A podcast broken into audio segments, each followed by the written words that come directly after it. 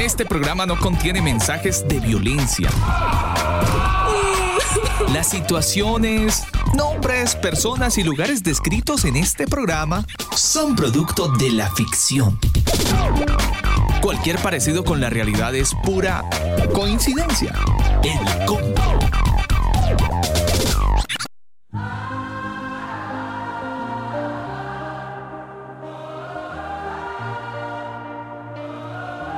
Mis queridos amigos del combo, un saludo muy especial para todos los que a esta hora del día se conectan en algún lugar del mundo. Ustedes lo hacen a través de elcombo.com. A todos gracias y gracias a Dios por darnos este regalo maravilloso de la vida poder llegar hasta cada uno de los rincones del planeta a través de nuestra plataforma digital elcombo.com y también hacerlo eh, a través de este sitio web eh, www.mixlr.com slash elcombo para todos un abrazo gracias gracias de verdad por estar ahí conectados con nosotros sabemos que algunos que han estado ahí hace unos minutitos previos al inicio de este programa así que gracias Abrimos con muy buena música. Esta canción es la canción más reciente, más reciente de la gente de King of Country. Ayer la escuchamos, de hecho ayer estuvimos haciendo como un pequeño playlist de estas canciones recientes, canciones por supuesto que glorifican el nombre de nuestro Dios. Y esta fue una de esas canciones que nos llegó al alma, Together. Lindísima la canción de King of Country. Y también van a sentir la voz de Kirk Franklin haciendo el featuring muy gospel, un sonido espectacular Espero que ustedes puedan sentir la letra y puedan sentir sobre todo un muy buen tiempo de adoración. Y es así como iniciamos en esta noche de combo, hoy martes 5 de marzo con un tema buenísimo, no se pueden desconectar porque va a estar interesante el tema. Recuerden muy bien que, bueno, el tema de la serie bíblica, eh, de las fiestas eh, bíblicas y la serie que estuvimos tratando ya se cerró, pero hoy vamos a hablar de una fiesta que se ha colado bíblica, no bíblica, bueno, de eso estaremos hablando, de la fiesta del Hanukkah, eso será en un ratito. Entre tanto, vámonos con música. 9 de la noche, 3 minutos, soy Alba Osorio, a ustedes gracias y bienvenidos. This is for the outcast soul, lost control, no one knows. Sing it for the can't go back. Sing it for the broken past. Sing it for the just found out. Life is now upside down. If you're looking for hope tonight, raise your head.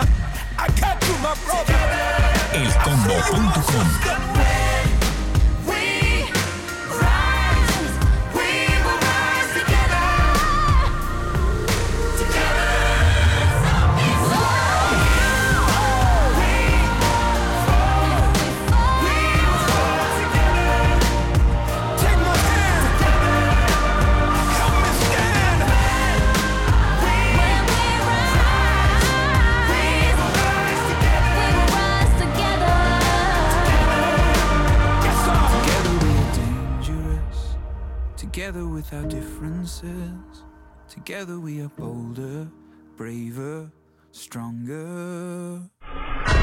Podemos tirar los dados, pero el Señor decide cómo caen. El combo.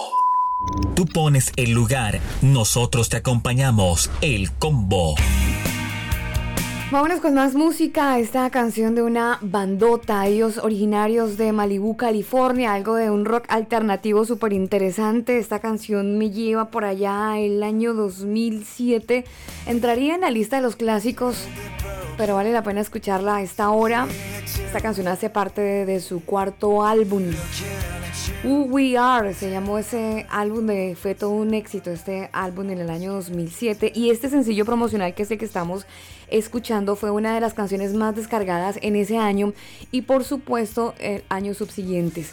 La canción es The Lifehouse, la canción First Time, muy buena canción y bueno, que sea este el momento, la hora y el lugar para que usted pueda disfrutar de esta canción tanto como nosotros porque es sencillamente algo que nos gusta muchísimo. Son las 9-8 minutos, este es el combo.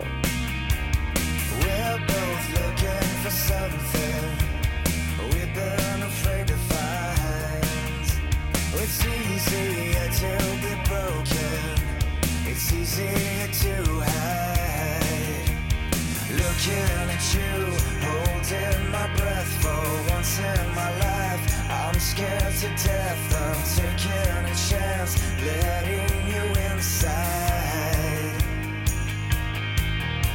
The feeling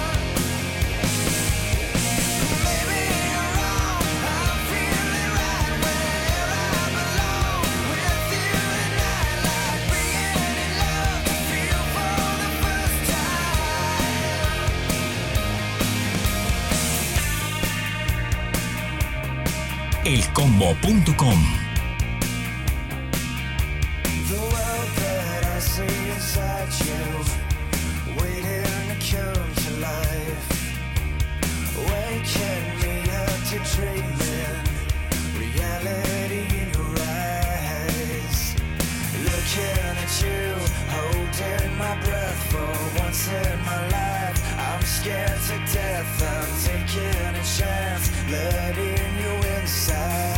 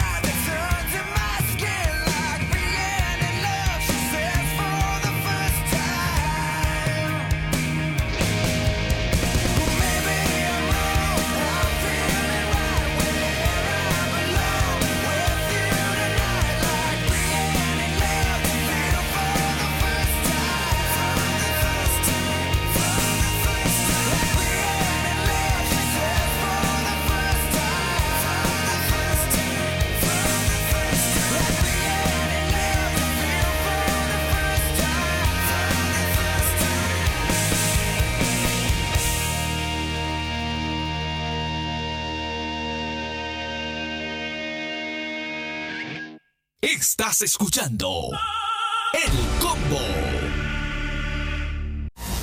No es el rating, son las almas. El combo. Libros, películas, conciertos, músicos, autores, eventos. Infórmate en El Combo. Quiero recordarles que este programa llega a todos ustedes gracias a la gente de Manual de Sonido para Iglesias. Si tienen alguna dificultad con el tema del sonido, no olviden visitar este sitio web manualdesonido.com, que además nos permite disfrutar de un rico y delicioso café a esta hora de la noche. Son las 9.12 minutos y quería contarles algo súper interesante con estos tiempos de coronavirus. Se han estado conociendo pues muchas noticias, no les voy a hablar de eso, pero sí les voy a hablar acerca de un alto cargo de Amazon que estuvo renunciando a su puesto porque está súper indignado. Él dice que está considerando eh, que hay como una serie de represalias de este gigante de Internet contra los trabajadores que estuvieron criticando las medidas de seguridad eh, contra el coronavirus. Les voy a poner en contexto. Básicamente, eh, Tim Bray, que es el protagonista de esta noticia, él describió el despido de los manifestantes a fines de marzo como la evidencia de una vena de toxicidad que recorre toda la cultura de la compañía de Amazon. Básicamente, los trabajadores fueron despedidos porque habían criticado a Amazon por no haber eh, y no hacer lo suficiente para proteger al personal de los almacenes contra el coronavirus.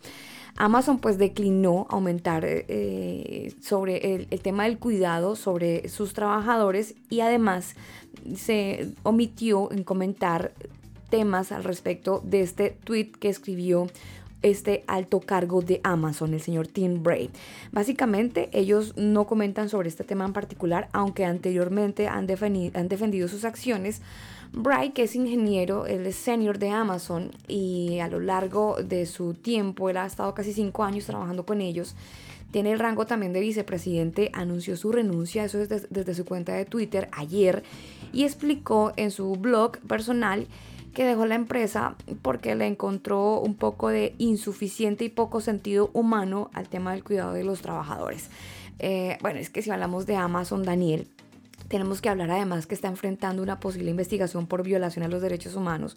Esto porque los trabajadores de Nueva York, donde esta compañía despidió a muchos porque le hicieron como una pequeña protesta en, cuanto a las condiciones de seguridad que habían en un almacén, esto en Nueva York y pues esto ha generado pues mucha rencilla eh, dentro de la gente porque no se explican cómo una empresa tan grande que tiene muy buena capital no asegura a sus trabajadores dándoles el implemento de seguridad lógico y obvio para combatir este tema como la pandemia, ¿no?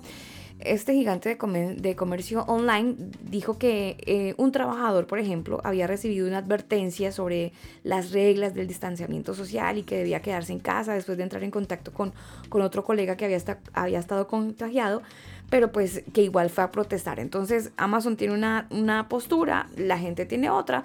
Sin embargo, el vicepresidente de Amazon renunció porque le pareció súper indignante el tema de los despidos que se relacionaron con este tema del, COVID. Lamentable lo que está sucediendo con eh, la gente de Amazon. Además que hay muchos productos que vienen de China, ¿no?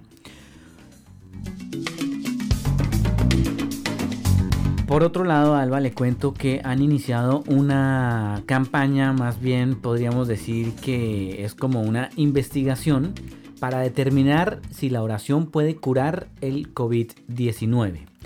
La, bueno, e, eligieron a, mil pacientes, eh, obviamente al azar, no tienen ninguno de ellos, ah, eh, realmente no les informaron lo que van a hacer, pero eh, según el cardiólogo, el señor Dunahaya Likerelli, él es director médico del Instituto del Reino Ritmo Cardíaco en Kansas City, en Estados Unidos, anunció el comienzo de este ensayo clínico descrito como, abro comillas, el primer estudio de control aleatorio, aleatorio, doble, ciego, multinacional, multilingüe y global, cierro comillas.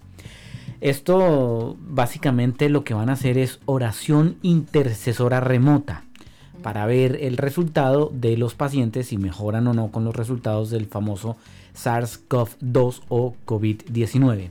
El estudio durará cuatro meses donde involucra, ya le dije, a mil pacientes de coronavirus que están en cuidados intensivos en este momento. Ellos serán divididos en dos grupos, Alba. Un grupo de 500 y otro grupo de otros 500. Y si bien obviamente no van a cambiar la atención estándar de los pacientes, o sea, no, van a decir ya, estos 500 no les hagamos nada y oremos por ellos, y a estos 500 intervengámoslo y que no oren por ellos. No, básicamente van a estar obviamente pendiente también pero básicamente lo que ellos han dicho, Alba, es que quieren ver eh, que tan eh, ¿Efectivo? efectiva es la oración, ¿sí? En, en estos pacientes. Creen que la ciencia, sí, sí, por supuesto, creen en la ciencia, pero también creen en la fe. O sea, hay un poder sobrenatural en el ¿Quieren que hacer muchos... como ese paneo de alguna manera? Sí, eh, creen en esto y dicen ellos, abro comillas, sí, hay un poder sobrenatural en el que muchos de nosotros creemos. Se puede que ver que la oración de intercesión divina cambiará el resultado de manera concretada. Es lo que ellos están preguntando. Obvio, o sea, ellos sencillamente quieren dar por hecho un, un tema que algunos desafortunadamente no han querido asumir. Usted me hace acordar con, con esta noticia justamente una reflexión que compartió el combo hoy en redes sociales. Ustedes pueden ir a, a las redes sociales del combo y se van a topar con una imagen súper interesante que tiene que ver en parte con el orgullo y creería yo, Daniel, que esto eh, está muy asociado con, con, con eso. Eh, el ser humano le cuesta mucho entender las bondades y la misericordia de Dios. Y parte de lo que decía nuestra reflexión, eh, la publicación reflexión hoy en el combo era esa. No tienes que renunciar a tu intelecto para confiar en la Biblia. Tienes que renunciar a tu orgullo. Uy, gracias, me estaba sonando, me estaba escuchando así como medio raro. Eh, pero sí, es básicamente es un, es un tema de, de- no renunciar a nuestro intelecto, que es lo que les está pasando a los médicos, no renunciar a la ciencia que ellos están eh, eh, ejerciendo y desarrollando un beneficio para la sociedad. Lo que tienen que hacer es renunciar a su orgullo, porque el orgullo es lo que no los deja ver a Dios. O sea, se, se contrapone la ciencia, su conocimiento y la fe en que Dios puede curar eso que ellos también pueden en teoría curar. Mire, hay un estudio también que se hizo en el 2006, Alba, publicado por American Health Journal, y este estudio fue calificado eh, por The New York Times como la investigación más rigurosa científicamente de la oración si puede curar las enfermedades. Concluyó este estudio con 1.800 pacientes y mostró que las oraciones ofrecidas por extraños, según ellos, no tuvieron ningún efecto en la recuperación de los pacientes que se sometieron a las cirugías cardíacas. O sea, hay que Pues, esperar. Hay que ver. Pero mire que hay un pastor que sí en, en, eh, por ahí está haciendo cosas en Estados Unidos y no solamente orando, sino haciendo guerra espiritual y un poco de, de- de cosas en muchos de los enfermos por esta pandemia del COVID-19. Son las 9 de la noche, 19 minutos en esta noche de combo. Hoy eh, usted muy probablemente ya está planillado todos los martes con nosotros porque venía, veníamos, veníamos tiempo pasado, veníamos desarrollando un tema súper interesante que ya terminó que era esta serie de las fiestas bíblicas. Usted puede encontrar los episodios de estos programas en nuestras plataformas digitales, Apple Podcast, Google Podcast y en Spotify. Puede encontrar la serie de estos programas y cada una de las fiestas, si de repente tiene alguna duda con respecto a alguna de ellas, puede eh, dar, bueno, buscar en el listado y ahí está el nombre obviamente de cada una. Hoy vamos a estar hablando acerca de una celebración que recuerda un milagro que tiene una gran trascendencia histórica y eh, básicamente eh, de eso estaremos hablando. El tema con esta celebración de trascendencia histórica y que probablemente es muy importante para la gente es acerca de- del Hanukkah, Daniel. Exactamente, sí señora. Y esta, ah, hay mucha gente que se pregunta realmente si el Hanukkah debe o no debe celebrarse, cuál es el origen, qué significa, qué se hace, por qué se hace. Hay muchos cristianos eh, que se han como judaizado y, y- y- y algunos celebran esta, esta fiesta, otros dicen que no. Bueno, pues vamos a ver hoy en, la, en el desarrollo de nuestro tema esta, esta celebración si se debe o no realizar. Mire, eh, sobre este tema en particular del Hanukkah, a mí me parece súper interesante. Yo le voy a decir un tema basado en mi ignorancia 100% frente al tema. Eh, creo que es la fiesta de las luces. Eh, tranquilos, no se preocupen. Ahorita vamos a tener una persona que nos va a ampliar un poco más la- la- la- el concepto y el porqué y la razón y la historia. Eh, y sé que mucha gente en la iglesia cristiana, porque tengo conocidos que eh, creo que es en diciembre, que, que es como la fiesta de las luces y en teoría, voy a decir otra cosa así medio rara, no se preocupen y no se rasguen las vestiduras. Creo que hay gente que como que amortigua el tema de las luces navideñas para poner las luces de Hanukkah, prender el, el candelabro y de alguna manera como amortiguar el golpe. Ojo, no se rasguen las vestiduras, no se preocupen, ahorita vamos a desenredar la pita.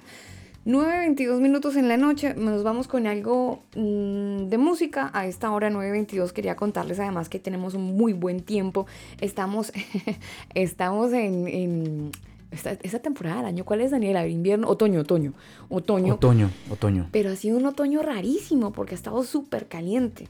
Ha sido un otoño súper extraño porque el el clima sigue, sigue muy, muy veraniego, sigue mucho calor. De hecho, para estos días todavía está pronosticado altas temperaturas y es muy, muy, muy extraño. Sí, señor. Buen tiempo hasta ahora. La temperatura es de 17 grados y la máxima hoy se pronosticó sobre los 25 grados. En un ratito estaremos hablando más acerca de Hanukkah. Eh, por otro lado, quiero, bueno, irnos con música. Tengo muchas noticias también que contarles. Esta semana le hemos eh, sugerido a usted para que pueda darle play o pueda ingresar mejor o tener en su playlist una canción de Lauren Daigle. Esta es la versión en español. Ella le hizo el lanzamiento del pasado primero de mayo. Hace cinco días esta canción está calientita. Es la versión en español ya sé que la habíamos escuchado en inglés mucho tiempo, pero Lauren se lanzó a interpretar su canción ahora eh, en español para toda su colonia o su audiencia hispana y me parece un golazo además porque sabe que Daniel, yo había escuchado interpretaciones de Lauren en español de otras bandas haciendo el cover, pero no se, les, no se, no se escuchaba igual, la verdad es que la interpretación juega un papel muy importante y entonces escuchaba así como medio raro la, la, canción. Es que le iba a decir que hay canciones que son como la comida, ¿no? Cuando la interpreta el que es, usted como que, ay, bacano. Y la interpreta otro y como que mm, le, falta power, le falta eh, Sí, sí, definitivamente. Yo también había escuchado otras versiones, pero es mejor el que la escribió y la interpreta pues como es, ¿no? Sí, obvio, le, pone el gingeré. 9.24 minutos, esta es la canción que estamos sugiriendo para que ustedes incluyan en su playlist. 9.24, la canción de Lauren Daigle, Tú dices, así se titula.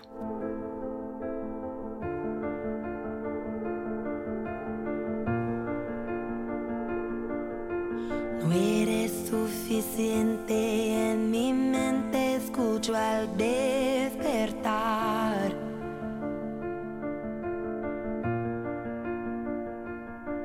Mis inseguridades me refrenan de poder amar.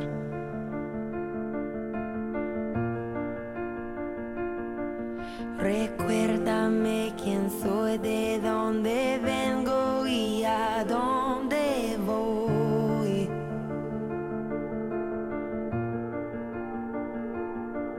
Mi vida es un libro culminado en interrogación.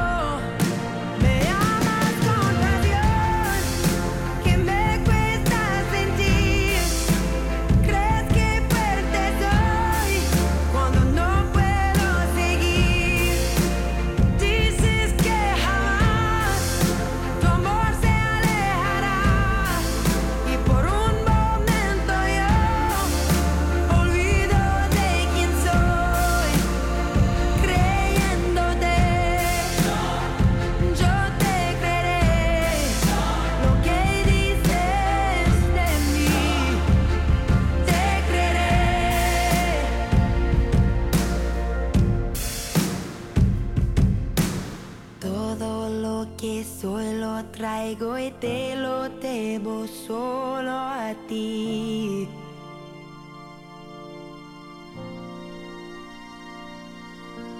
Lo que he logrado, Dios, es por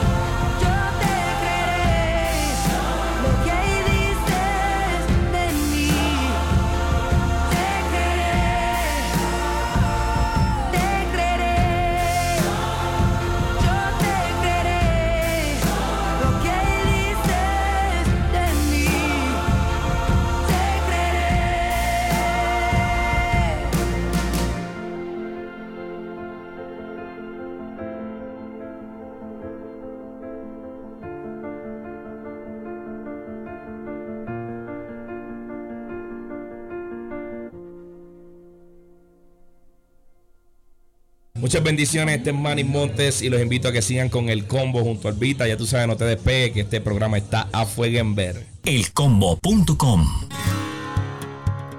Manual de Sonido para Iglesias. Es el primer libro con énfasis en la educación dirigida a los músicos de las denominaciones eclesiásticas. Este libro fue escrito por Elber Montiel, productor musical colombiano, y Daniel Torres, ingeniero de sonido chileno. Sus conocimientos enriquecerán desde un punto de vista técnico a los ministerios de las diferentes congregaciones, brindando la posibilidad de mejorar la calidad del sonido y acople de la banda en el momento de realizar sus reuniones o eventos en vivo. El exceso de volumen es perjudicial para tu salud. Infórmate www.manualdesonido.com.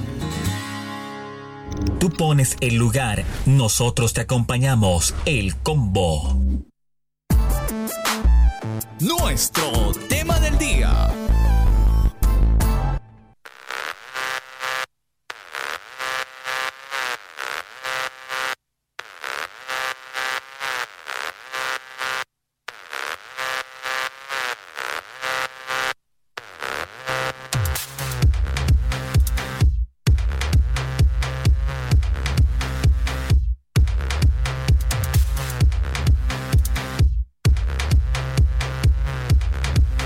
Son las 9 de la noche, 30 minutos en este bonito tiempo de combo, martes 5 de mayo. Y quiero agradecer a toda la gente que está con nosotros a esta hora del día conectada.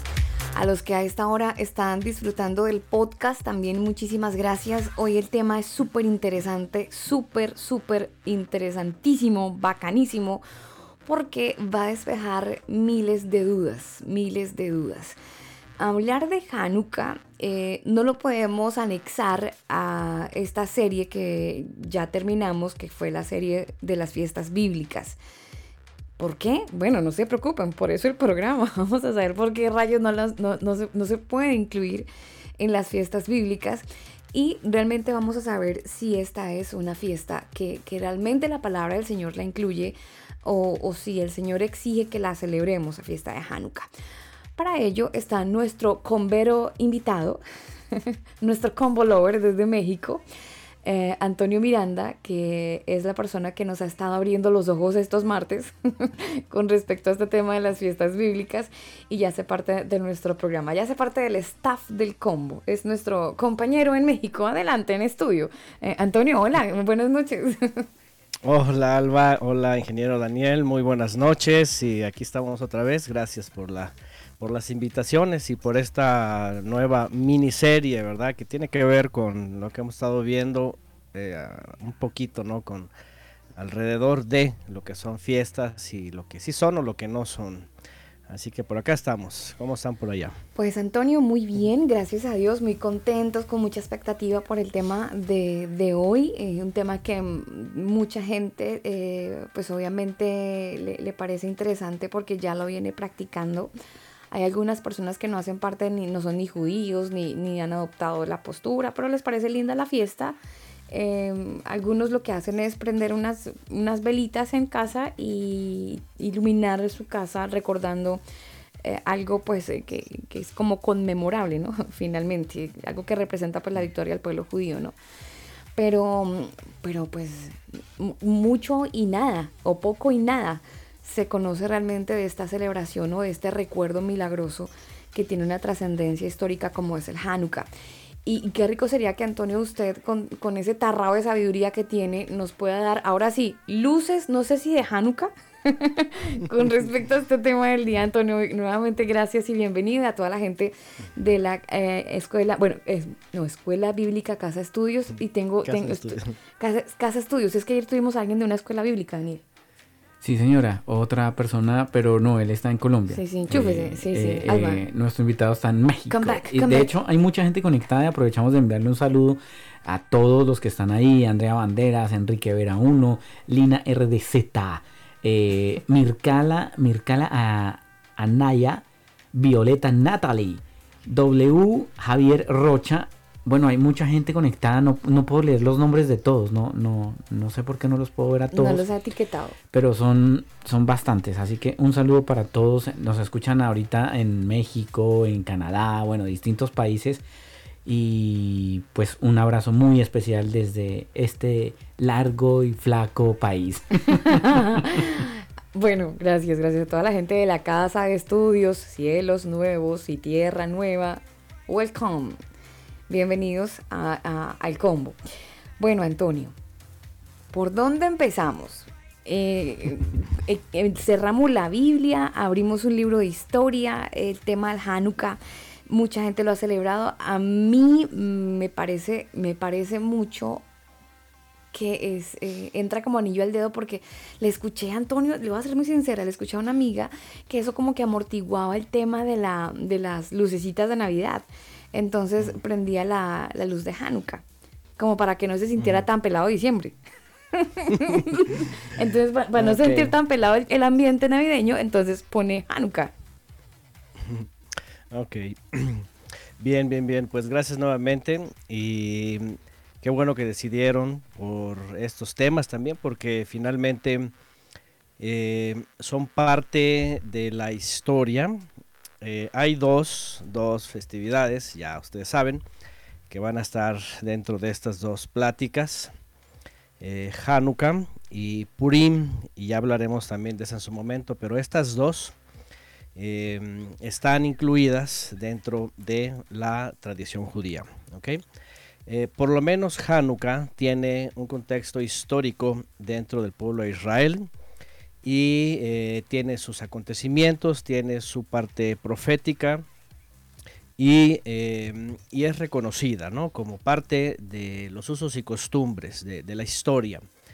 Eh, y la otra, la otra ya llegaremos a su momento, pero también es importante hablar de ella porque todo el tema con ustedes que empieza es ¿Por qué no celebramos pues lo que el Creador ordena, verdad? Y ya para eso vimos desde Shabbat y las, citas santas anuales.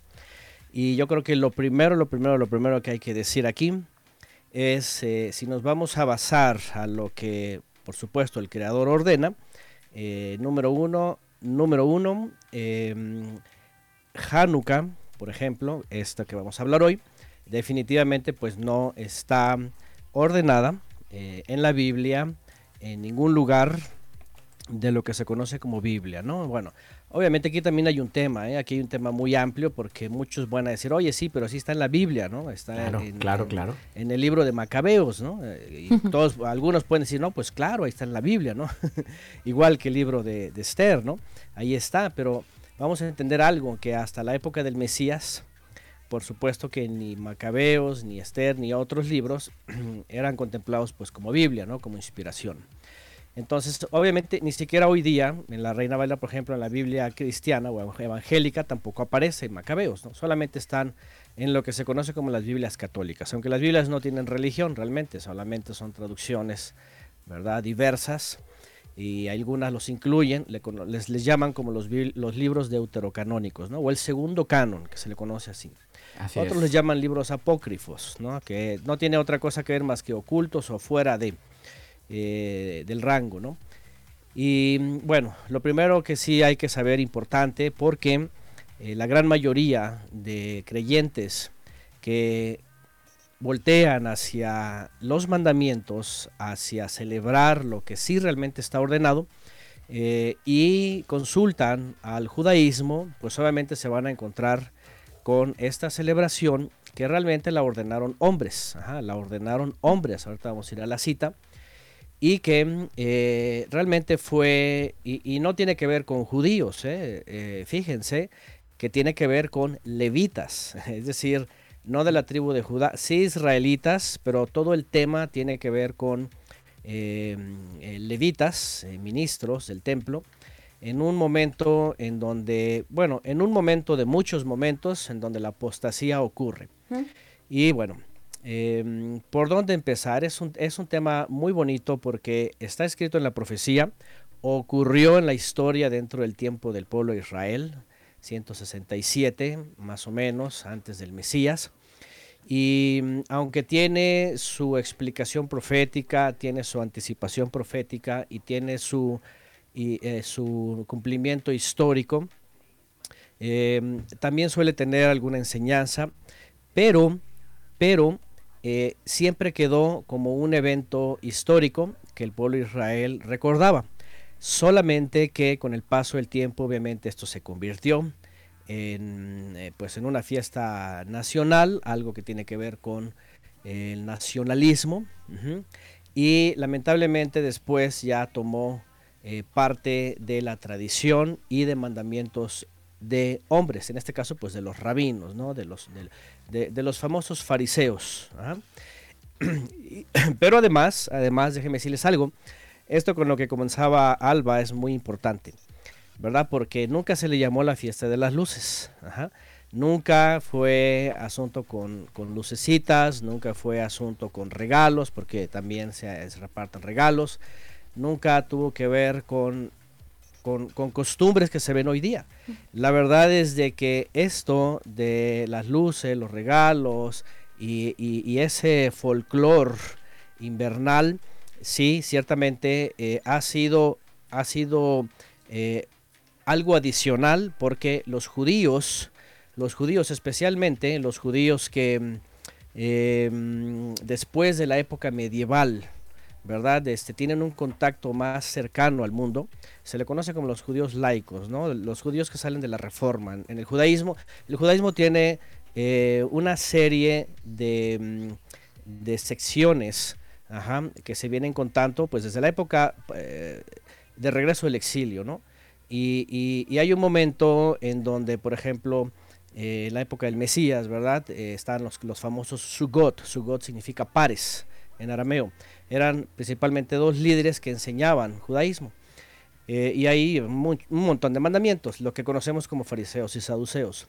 Este, o, en el fariseísmo, básicamente salían del fariseísmo, dos, dos, dos líderes. Pero después de 200 años vienen otro tipo de líderes, después de otros 200 aproximadamente, dependiendo, a veces más, menos. Eh, pero hay un momento que después de la época que se conoce como el oscurantismo, estoy hablando del siglo XVI, eh, hay un acercamiento de ciertos judíos al mundo exterior, a todo lo que es laico, y viene lo que se conoce como la emancipación judía, ¿verdad? los judíos de la reforma y ellos tienen un contacto más cercano a las costumbres de las naciones. Y es, es a partir de ahí en donde Hanukkah toma eh, una especie de celebración como, como la Navidad cristiana, por eso se le conoce en parte como la Navidad cristiana. Antonio, pero, ellos son los... Pero, perdón, Antonio, eh, pero entonces si Hanukkah no es la fiesta de las luces que traduce Hanukkah.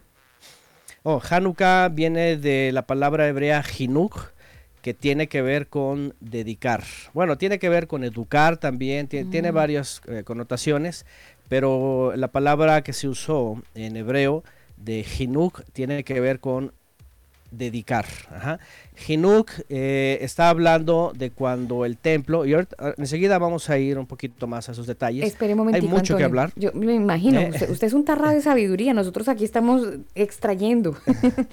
No, no, pues, es que te- tenemos que dar el rostro así porque pues es casa de estudios, imagínense, ¿no? Tenemos que ser estudiados. Entonces, eh, la, la Biblia nos exige, realmente nos exige este, todos estos detalles, sobre todo por algo, porque la misma Biblia nos dice que nos da sabiduría para discernir entre lo santo y lo profano, lo que es correcto y lo malo, y en este caso, pues lo que es bíblico y lo que no es bíblico. Y cuando no es bíblico, también hay que ver qué, mm, eh, qué parte tiene en el creyente, ¿no? O si de plano no es bíblico o es antibíblico, pues desecharlo, ¿no? Entonces eso es muy importante, ¿no? Entonces, eh, Jinuj tiene que ver con dedicar y tiene que ver con que eh, en esa época eh, unos levitas, una familia especialmente que encabeza un movimiento de rescate del templo, pues lo rescatan y entonces eh, se llama la dedicación o la rededicación del templo. Entonces aparece, ah, ahí viene eh, Hanukkah, de Hinuk, y, y la realidad es de que cada año solamente era recordar lo que había pasado, el milagro que había ocurrido. Ahorita voy a hablarles de esto, porque también hay cosas que en la Biblia no vienen necesariamente. Eh, eh, ni, siquiera en, en Macabeos, sino que ha sido un poco parte, parte de historia y parte de la tradición judía. Por eso aquí es lo que les digo. Lo primero que quiero decir, y lo vuelvo a repetir, es, número uno, obviamente no es un mandamiento del Creador. De hecho, esto ni, ni en épocas de Moisés, vamos, estamos hablando de una diferencia, ¿verdad? De este... mm, de años, eh, siglos. 1100, sí, no, 1100 años o más. Ah. Ajá, eh, con Moisés, entonces obviamente nunca fue entregada en, en el monte Sinaí, nunca fue entregada a los profetas, etc. Más, ya no había ni siquiera lo que se conoce como revelación, no había profetas, pues es lo que se conoce como el tiempo intertestamentario. Qué ¿no? bueno, porque yo justamente, Antonio, le iba a preguntar, eh, cuando usted nos dice que Hanukkah significa como dedicación, que sería otra de las traducciones según lo que usted nos ha dicho, le iba a preguntar justamente si cuando Ana, eh, que fue al templo y lloró y le pidió a Dios que le diera un hijo y que luego viene eh, ella y, y recibe eh, el hijo, bueno, finalmente que dice que Samuel lo lleva al templo y lo dedicó al templo, pensé que esa era fin- finalmente la fiesta de la, de, de la dedicación o el Hanukkah. Pero entiendo no. que ahora no, nada que ver. No, absolutamente nada que ver, no. eh, la- eh, eso tiene que ver con o- otro tipo de, de acercamientos, de entregas, ¿no? De ofrecimientos. Sí, no, aquí tiene que ver con que eh, se había dedicado al templo, se había perdido el, el servicio por una intervención pagana y, y se volvió otra vez al oficio, ¿verdad? Del templo, ¿no? Bueno, entonces, este, mm, enseguida vamos a ir a los textos que se citan y vamos a ir, yo quisiera explicarles, eh, por un lado, aunque no es bíblica, o sea, no está ordenada para celebrarse, y mucho menos como la celebran hoy, eh, sí es interesante recordar la profecía y ver cómo se cumplió la historia y qué relevancia. Y no solo eso, porque en aquella época ocurrieron cosas eh, formidables, podríamos decir. De hecho, el creador estaba con esa familia que organizó un ejército para recuperar el templo. Se les conoce en el libro de Daniel como los santos del Altísimo. Ajá, fíjense, gente consagrada. Pero lo, lo más triste es de que la siguiente generación de ellos, eh, pues se convirtieron, dejaron por un lado el celo de la observancia y se convirtieron en unos celosos, pero del Estado, ¿verdad? De, de- Mm, del- nacionalismo, ¿eh? del nacionalismo, se convirtieron, eh, fueron muy patriotas y esto ya cambió porque en las siguientes etapas que vive el pueblo de Israel eh, en la época de la intervención romana, pues ya tiene que ver con eh, política y geopolítica y cuestiones de Estado, que ya Hanukkah ya, para la época, es más, para la época del Mesías, ese templo que estaba ahí, que había reconstruido o, o había remodelado Herodes, porque era, era, el, era el tercer templo, realmente es el tercer templo. El primero fue de Salomón, el segundo fue de Zorobabel y el tercero era de, de Herodes. Eh, ya no cumplía tampoco con lo que el Eterno había ordenado. De hecho, el Mesías mismo, ¿verdad? Este fue y hizo un saqueo y limpió y dijo, este lugar se ha convertido en cueva de ladrones. ¿verdad? Porque iba a ser una casa de oración, dice, para todas las naciones, pero se convirtió en todo un negocio. O sea, al final, aunque estaba dedicado, estaba profanado, estaba, Mm. estaba la religión a tope, ¿no? El Mm. comercio, eh, diezmos, ya saben, todo esto. No se parece en nada a, a esta época. ¿verdad? Entonces imagínense, y, y de hecho, yo cuando he hablado de Hanukkah y, y- y- tomamos lo que, lo que sirve justamente, eh, es esto, ¿no? Eh, se trata de rededicar nuestras vidas, porque nuestras vidas son templos, así dice la escritura. Venimos a ser santuarios del Todopoderoso. Y finalmente, por resumirlo, eh, eh, eh, en este caso es eso, es, es entender la profecía, cómo se cumple con ellos y, y la enseñanza que me tiene a mí es de que no voy a profanar este, este cuerpo mío, sino lo voy a consagrar. Antes estaba profanado por el, por el príncipe de este mundo, ¿verdad? Con, con una vida pues del mundo, aunque no haya sido mala o, si haya sido mala, pero ahora está consagrado este templo, ¿no? Entonces, bueno, es una de las enseñanzas. Hay muchas cosas que le rodean, pero eh, hay que saber eh, con- reconocer la historia, que si fue cierto, ¿qué es hoy día? Hoy día, de hecho, hoy día es, es una tristeza, no solo ver el mundo judío, ver a muchos creyentes eh, que vienen de las iglesias a a, a querer agradar al Creador con las festividades y se unen al folclore y a la tradición de Hanukkah. Entonces, ya, ya, y, y de hecho es eso, ¿no? Como que quieren, quieren llenar ese hueco que se queda vacío de, de- del arbolito y las luces Sí, y todo sí, eso amortigua. con Hanukkah. Ajá, amortiguan ento- y también hay regalos y, hay- y son ocho días y de hecho y comienza el día 25 del, del- del mes que se conoce como Kislev. Fíjense qué interesante, porque el 25 de diciembre, eh, aunque no, es el, no cae en el mismo día el, el- el calendario gregoriano con el, con el judío, eh, o con el hebreo en este caso, eh, de todos modos se me hace muy interesante porque seguro Constantino, aunque se basaba en el solsticio para celebrar a la deidad de Tamuz, al divino niño, lo más interesante es que lo colocó en el 25 en esa época como queriéndolo asociar con lo que hacían los judíos, ¿me entiendes? Entonces hay una como asociación doble, Mm. ¿verdad? Porque Confunde los y reinarás. Pero es lo que han hecho con la mayoría Sí. de cosas, ¿no? Entonces, realmente el, judío ya celebraba eh, en invierno de ese mes, el 25 en adelante, Hanukkah, desde siglos antes que existiera Constantino. Estoy hablando de cinco siglos antes. Entonces Constantino toma esa fecha para hacer como una sustitución y entonces pone ahí todo lo, que, ya conocemos, ¿no? De, de- de la cristiandad. Y obviamente ahí ya tiene más, ahí ya tiene otra cosa, ¿no? Eso es algo que los cristianos también tienen que saber. Todas Es algo muy parecido, ¿no? Antonio, lo que hacen, no sé si en, en México se dé, pero por ejemplo acá en Chile, el 31 de octubre es el día, eh, eh, el día de la Biblia, acá en Chile, y es feriado. Lo volvieron el día de la Biblia. Pero mire usted cómo en un mismo día eh, se celebra el Día de las Brujas, pero ahora también el Día de la Biblia. Entonces, básicamente son como dos fechas que esto con el tiempo y el pasar de los años va a generar esa, esa misma confusión. Y alguna gente le metieron el Día de los Niños, entonces eh, le cambiaron el Día de las Brujas porque suena muy feo. Pero entonces es el Día de los Niños, pero los disfrazan de fantasma. Sí, eh, aquí también, de hecho, en algunas, depende de las iglesias. Eso de todos los santos, ajá, lo cambian unos días de la Biblia, otros días de la Reforma. eh, depende, ¿no? Pero el caso es de que esas asociaciones son muy comunes entre las religiones, entre la historia y todo esto. Y esto es peligroso obviamente porque después resulta todo esto y creen que están todos celebrando algo eh, bíblico, ¿no? Entonces em, es, es importante irnos a través de la historia, qué significa esto.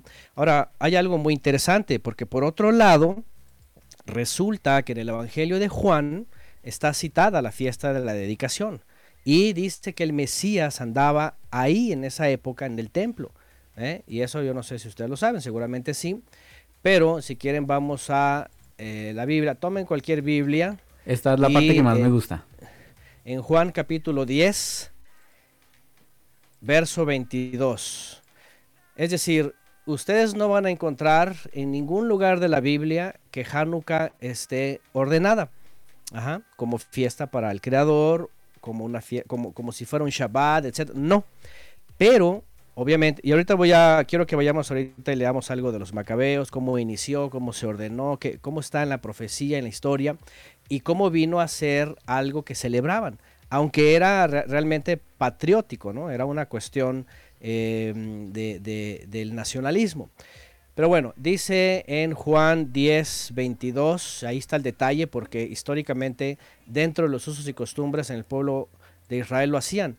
Dice esta versión, llegó entonces la dedicación ¿eh? en Jerusalén, era invierno, depende de la versión. Pero sí, la, mía- la versiones mía que- también dice que era invierno. Ajá.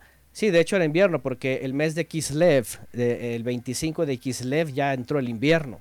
Ajá. eh, eh, esto está, esto es, es el, es el mes eh, que se le conoce, ¿verdad? Este, bueno, es el mes número 10, pues que el, el mes que se le conoce este, mm, en el judaísmo como Kislev o Kisleu, es Kislev en realidad.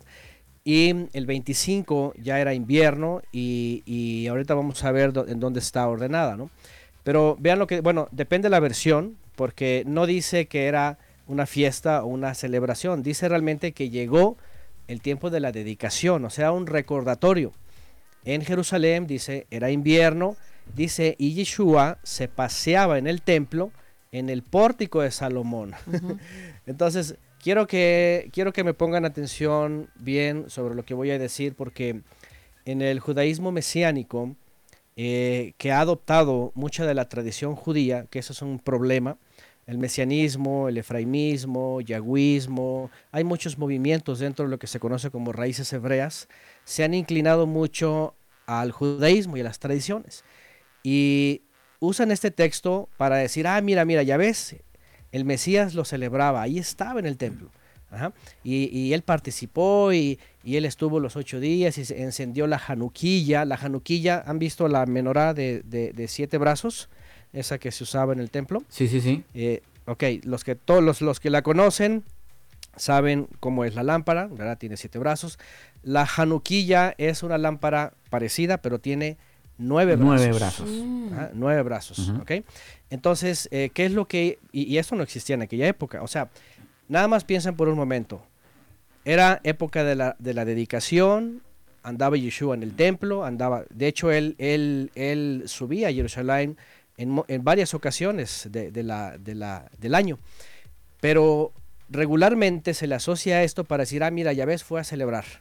Y resulta que, número uno, aunque estaba ahí en esa época, en esa época no se hacía lo que se hace hoy, que los regalos, que la januquilla, que encender las luces, ¿verdad? Que este, eh, los cánticos que tienen, las lucecitas, o sea, no era, solamente era un tiempo eh, nacionalista, patriótico, ¿verdad? Donde recordaban la, la hazaña de los, de los, de los eh, macabeos, y, o los asmoneos, son los mismos, y, eh, y celebraban simplemente que, que seguían en el templo, ¿no?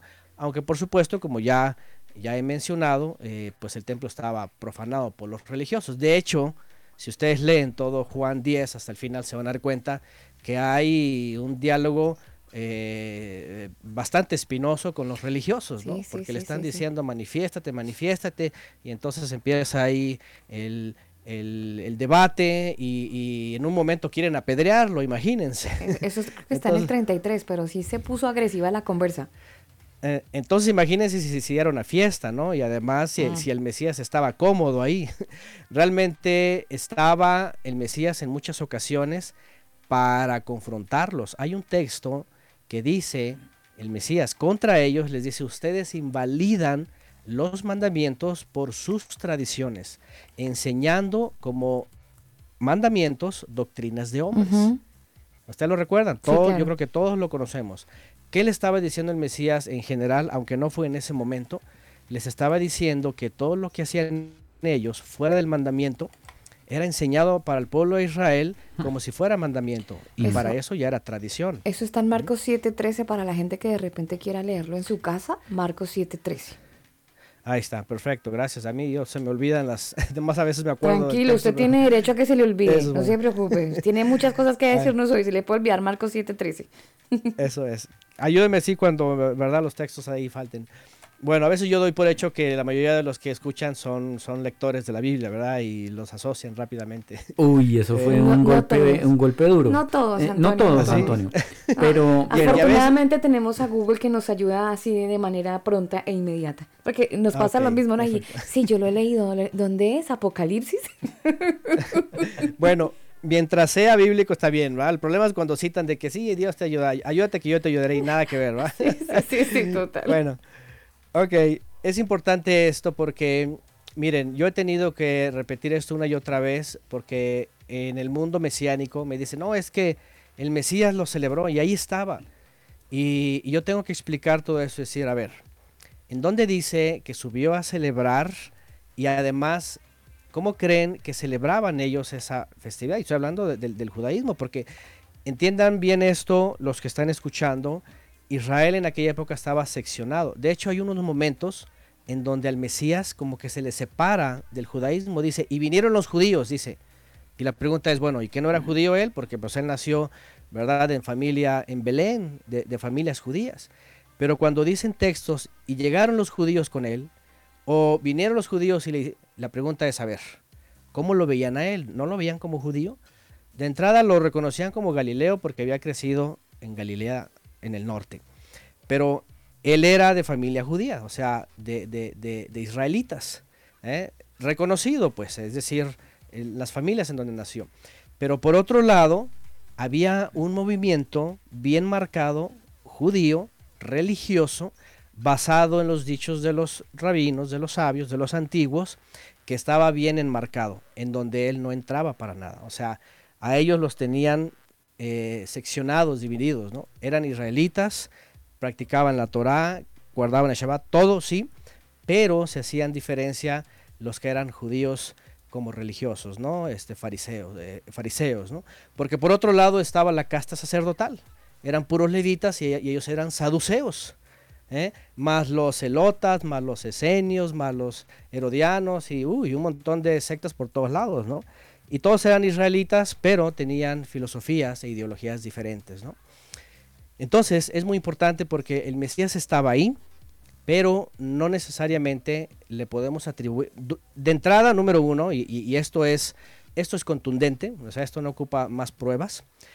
El Mesías no podía estar celebrando lo que él mismo estaba denunciando.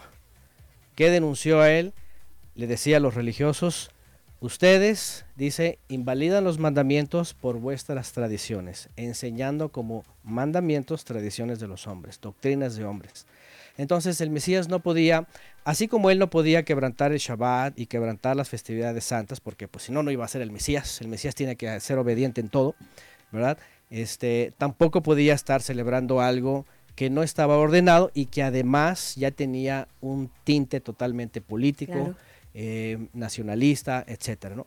Y mucho menos podía estar celebrando algo que obviamente hoy día Hanukkah es muy diferente, ¿no? Hace dos mil años. Antes nada más era una fiesta civil, una fiesta patriótica. Hoy día está combinada con un montón de, de mandamientos farisaicos, de, de- de rezos. Mm. Cada día, por ejemplo, cada día de Hanukkah, por ejemplo. Y, y aquí hay algo muy también eh, difícil para algunos, pero la Hanukkilla, que es, este, es esta, esta menorá de nueve brazos, por ejemplo, eh, el 9 es un número que en la Biblia no tiene un símbolo bíblico para el creador, por ejemplo, ¿no? Como el 1, como el Pero dentro de la gematría eh, bíblica, Antonio, creo que hay personas que sí argumentan que tiene un simbolismo. De hecho, algunos dicen que Ah. parte de los dones espirituales están relacionados con el 9. Bueno, pero el 9, bueno, no porque no hay un número específico sobre los dones, aunque por ejemplo, Pablo, por ejemplo, enlista una lista de, de- de dones, por ejemplo, ¿no? Pero hay otros más enlistados, o sea, no se puede determinar. Lo que sí les puedo decir, por ejemplo, es de que en la gimatria, como lo acabas de decir, eh, está, eh, la gimatria es una forma, ahora, les voy a decir una cosa que a lo mejor muchos no saben para que después cada quien investigue. Eh, hay una sección del judaísmo, por cierto, dentro de todas sus secciones, que es el judaísmo místico. Ujú. Ellos se basan mucho en las cuestiones eh, esotéricas. ¿La cábala hace parte de ese, de ese Eh, misticismo? es exactamente, eso es lo que Mm. voy a decir. ajá, La, la, la Kabbalah, lo que se conoce como la cábala o la Kabbalah, eh, esa es una palabra que viene de- del verbo eh, em, kibel, que significa recibir. Ellos dicen que de una forma, ¿verdad?, superior han recibido este, inspiración divina y que a raíz de métodos que ellos desarrollan, tienen interpretaciones de la Torah. Y uno de ellos es por la gimatria. ¿Qué es la gimatria o la gematría? Es una forma eh, matemática mística para poder hacer interpretaciones de la Biblia. Ajá.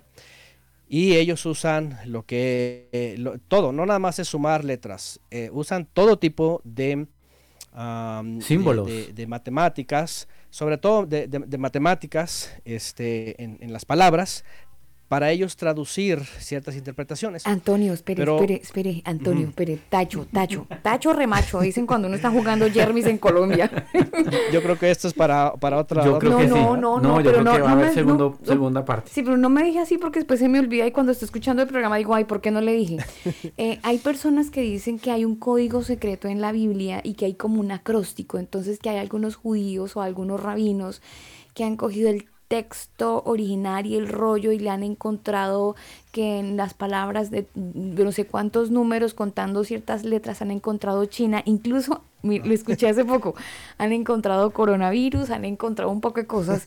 Y la gente dice, está Génesis de, de- he, cita- he escuchado que citan Isaías, Isaías del tal a tal, y si usted coge con no sé dónde y que le pone la hermenéutica y le pone la homilética ahí y le encuentran la vaina y uno dice, rayos, ¿en serio? Estaba ahí que las torres gemelas y yo no sé por qué eso lo asocia uno necesariamente con una película que todos probablemente nos vimos, que es el Código da Vinci.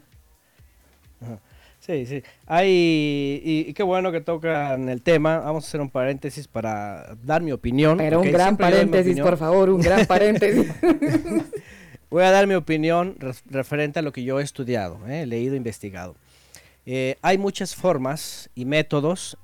Ese que usted menciona se llama el método equidistante, porque hay otro que se conoce como el código de la Biblia, que está basado en un programa en donde vierten todo el texto hebreo y también usan el, el- el método equidistante para sacar, no, y, y- ahí puedes sacar lo que quieran porque es un algoritmo, ahí puedes, incluso puedes sacar Alba y Daniel en el 2020, o sea, sacas lo que quieras. Oh, hermano. ¿Por qué? El señor me lo ¿Por había qué? dicho. ¿Por qué? Porque es un algoritmo, obviamente, que, que funciona incluso en cual- con cualquier idioma, con cualquier este, letras, y, y lo ponen y ustedes encuentran lo que quieran en donde quieran. Entonces, no hay que sorprenderse, no hay que decir, ay, esto es fabuloso, y aquí está Saddam Hussein. Me acuerdo, yo cuando salió eso, me acuerdo que estaban diciendo que ahí estaba Bin Laden. Oiga, Antonio, y hay una estaba- página web incluso. Oh, sí, no, no, no. Esto es una cosa que. Y muchos se han ido por ahí, déjenme decirles, ¿eh? Bueno, todo o sea, comienza cierre con la página, hermana. Todo comienza con la gimatria. ¿Y por qué? Porque el judaísmo está empeñado en, en vez de recibir la presencia divina y poder entender el Mesías, el reino, todo lo que sabemos, se empiezan a buscar muchos métodos para saber cuándo viene el Mesías, cómo es, qué va a pasar, los acontecimientos, quién es el hombre, quién murió, quién lo asesinaron, o sea, están buscando mil métodos. ¿eh? Y, Eso es como y creer en hecho el, hay- es como creer en el horóscopo, ¿no? Exactamente. La cábala es- hace sí, eso, es- en parte. Oh, oh, la Kabbalah Mm. es un... eh, miren, así de sencillo. La Kabbalah es el misticismo judío y su libro que se llama el Zohar y todos sus libros que le rodean son la Biblia de los cabalistas. ¿Dónde trajeron esto? Esto lo trajeron ellos de Babilonia y es la escuela, es la escuela de misterios de Babilonia. En otras palabras, la cábala Eh, es como la, el- la parte negra oscura o la hechicería de los judíos. Escuché en algún momento Do- yo. Bueno, totalmente. Si ustedes lo estudian, yo lo estudié. Yo lo estudié a profundidad. Eh, nosotros, bueno, yo en, mi, en mi- mi momento comencé a estudiar porque dije, pues esto es parte de judíos y todo. Bueno, Mm. cuando yo empecé, pero cuando empecé a ver todas las barrabasadas, dije, esto no está bien. Entonces, eh, lo seguí estudiando para llegar hasta las últimas consecuencias. Entonces, eh, bueno, estoy hablándole de hace 12 años, ¿no? Entonces, eh, hay muchas cosas que decir ahí, pero bueno, no es el tema, pero ya nomás para, ¿verdad? para poder eh, saber que Eh, el 9, otra vez regresamos al 9, ¿no? El 9 en el judaísmo místico, ¿verdad? Tiene el 9 y el 11, eh, o sea, no sé si han escuchado de esto, va 9-11 y desde el 9-11 y todas esas cosas, Ah. tienen un poder místico en el judaísmo.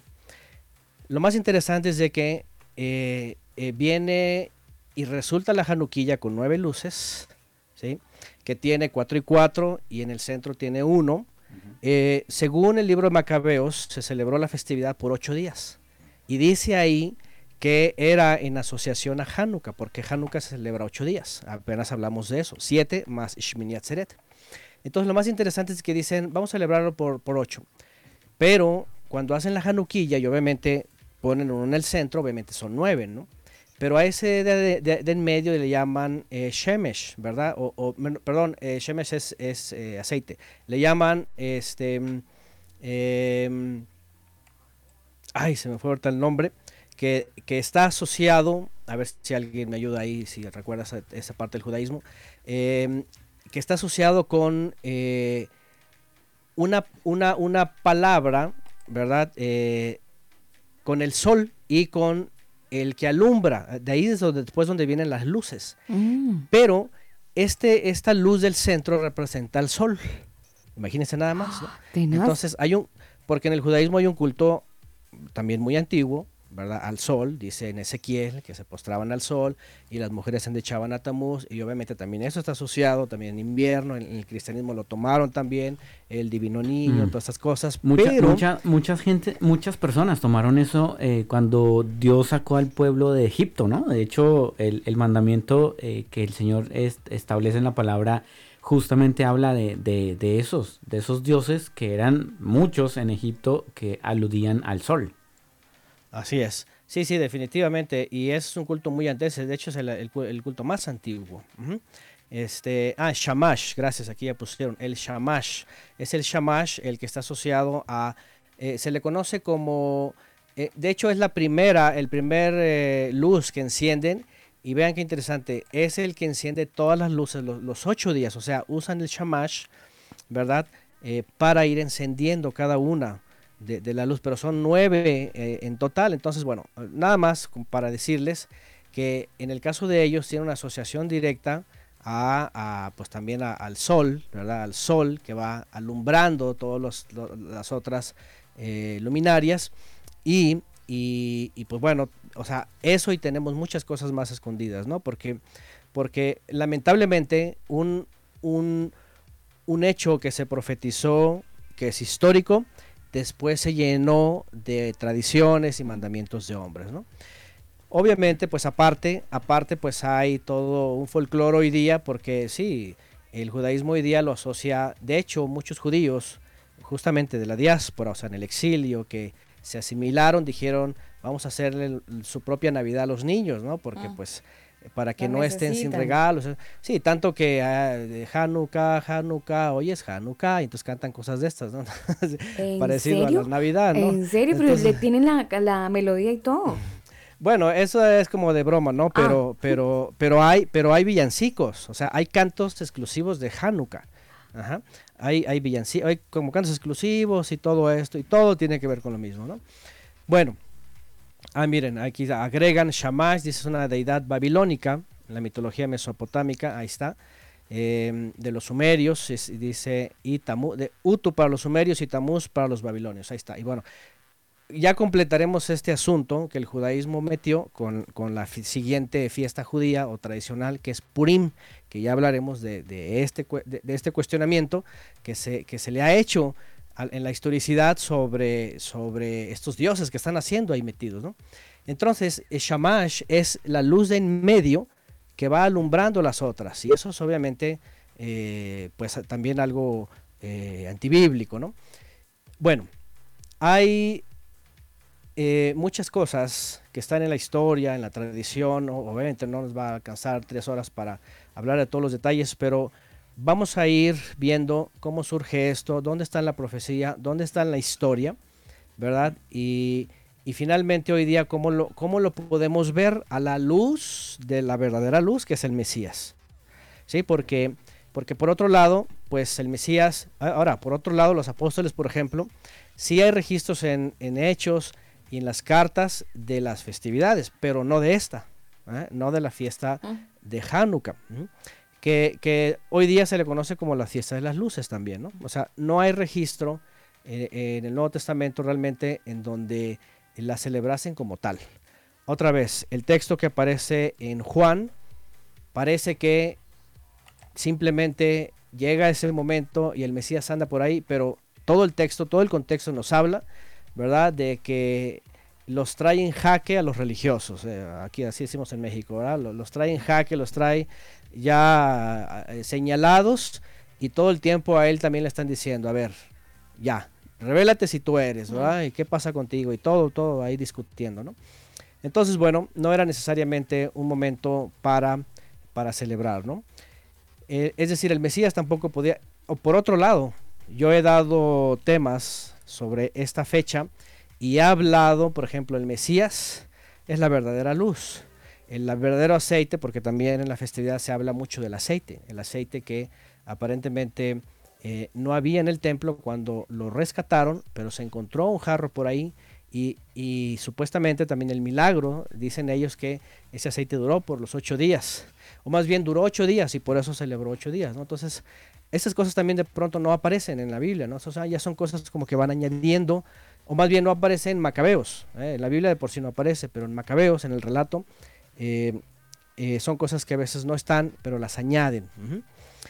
Bueno, ¿dónde pueden encontrar esto? Bueno, para los que quieran, por supuesto, conocer todo este, este asunto, pues lo van a encontrar en los libros que se conocen como Macabeos, ¿no?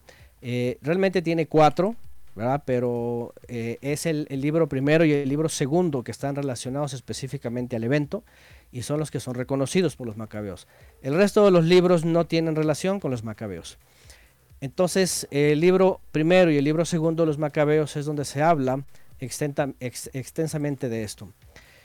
Yo quiero primero leer esto y luego quiero irme al libro de Daniel, en donde vemos que proféticamente se había anunciado est- est- est- estos acontecimientos. Entonces voy primeramente al primer libro de Macabeos, capítulo 1. No voy a leer todos los capítulos, pero voy al, al verso 11 más o menos. Los que tengan alguna Biblia, una versión católica, van a encontrar esos libros ahí. Y vean, dice en 1 Macabeos 1.11, que esos libros son históricos, tienen muy pocos errores eh, de historicidad, eh, y, y al decir no son graves, pero... El solo no título son- ya entra en reversa, Antonio. Mire, yo tengo un título que dice Antíoco Epífanes se introducen costumbres paganas en Israel. Eso es, ¿ok? Ahora, ¿quién era Antíoco eh, Epífanes? Esto es muy importante. Miren, yo no sé quién le gusta el libro de Daniel. El libro de Daniel es fascinante, no solamente por los milagros y por lo quién es él, él y sus amigos, sino especialmente porque eh, el libro de Daniel es el libro, a, a mi parecer, el más revelador sobre los, podríamos decir, seis siglos, no, de hecho, de hecho abarca hasta siete siglos de profecía, pero especialmente porque nos da detalles de lo que iba a pasar justamente desde después del exilio hasta la venida del Mesías. El libro de Daniel es impresionante, es una obra, ¿verdad?, este, profética maravillosa, a mí me encanta. Y, y el libro de Daniel está hablando justamente de todo lo que estaba ocurriendo desde Nabucodonosor hasta Constantino. Imagínense nada más. ¿Eh? Y estamos hablando de nueve siglos casi. ¿eh? Increíble, hasta Constantino. Pero bueno, eh, ya habrá un tiempo para hablar de todos esos detalles, ¿no? otra Pero, serie, otra serie, tranquilo. Otra serie. Está lleno de series, señor, pues no se preocupe. Aquí felices. Ok, pero el libro de Daniel marca que eh, iban a venir estos cuatro bestias que se le conoce. eh, La, la, eh, un- una de las cosas que también el libro de Daniel nos dice es de que cuando se habla de bestias se habla de hegemonías, de naciones imperialistas. Y bueno, una es Babilonia, otros son los medos persas, otros son los griegos y otros son los romanos. Eh, en la época que, va a ocurrir lo de, lo de la rededicación del templo, justamente está ubicado en el tiempo cuando, cuando muere eh, Alejandro el Magno, Alejandro el Magno, eh, Alejandro Macedonio, ¿verdad? Un caudillo macedonio que llegó a ser el emperador, un poderoso emperador. Eh, está reconocido por sus conquistas rápidas, ¿verdad? De todo el mundo conocido. Pero muere prematuramente en el año 323.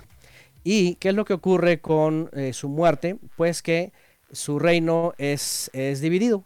Es dividido realmente entre varios eh, líderes, pero especialmente entre cuatro de sus generales.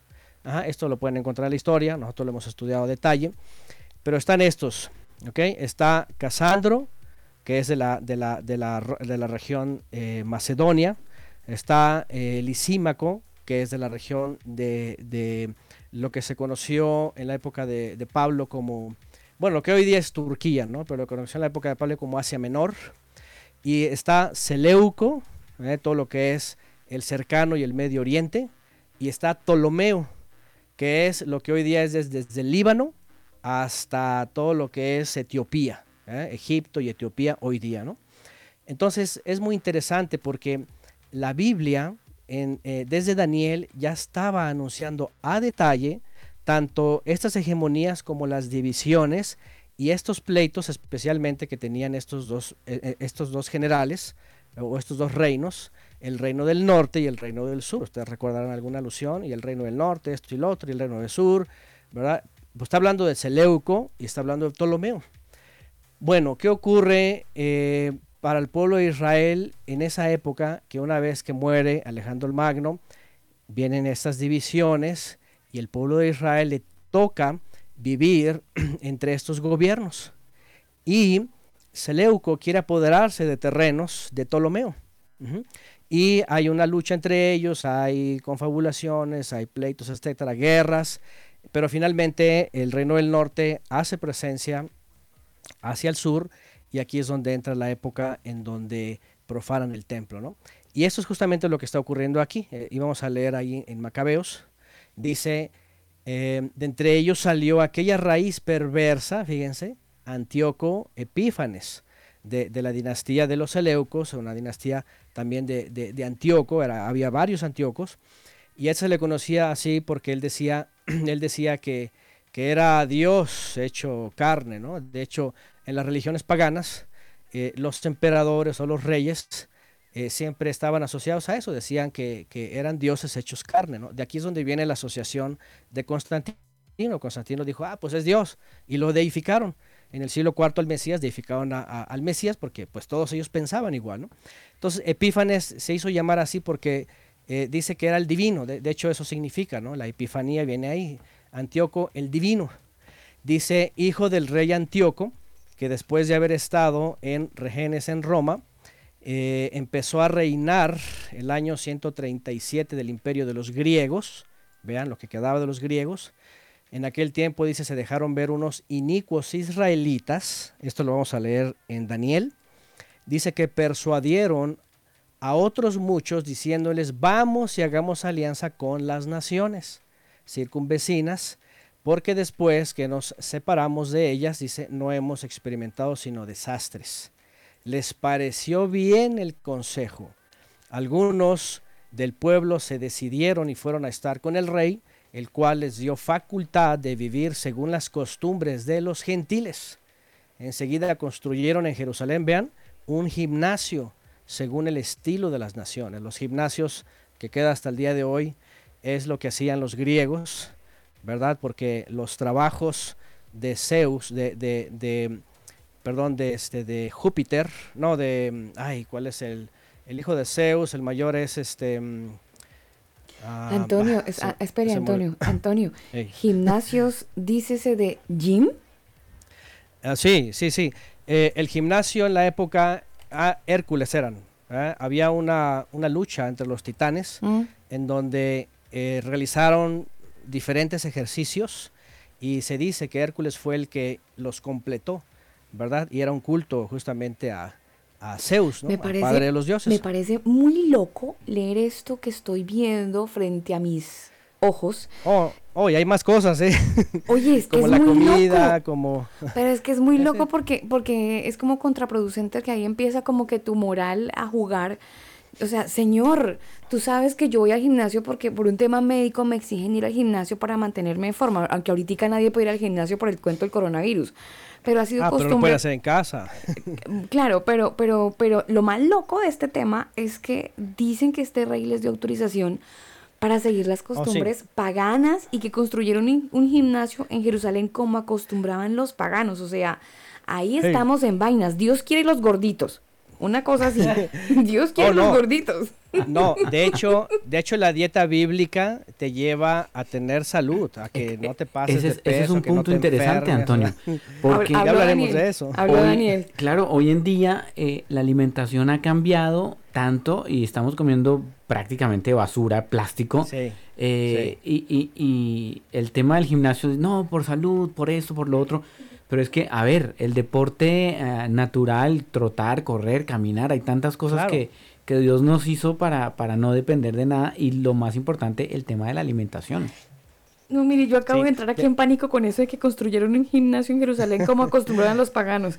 Como que voy a eliminar la suscripción a cierto lado por ahí. Mire que, irónicamente, a mí nunca me han gustado los gimnasios. Yo hago... Eso, eso es del señor, hermano. Bueno, yo hacía, hacía, lo he dejado por, por, por, por mala costumbre que ya eh, lo he dejado, pero yo hacía triatlón y los gimnasios nunca me han llamado la atención, me han regalado suscripciones y todo, yo, ay no, eso no, no me gusta por el tema de la sudoración, que todo el mundo transpira y uno respira toda esa vaina y no, pero vea, Sí. No, y, y hay muchos temas ahí adentro, ¿no? A veces cosas pasan ahí, etcétera, ¿no?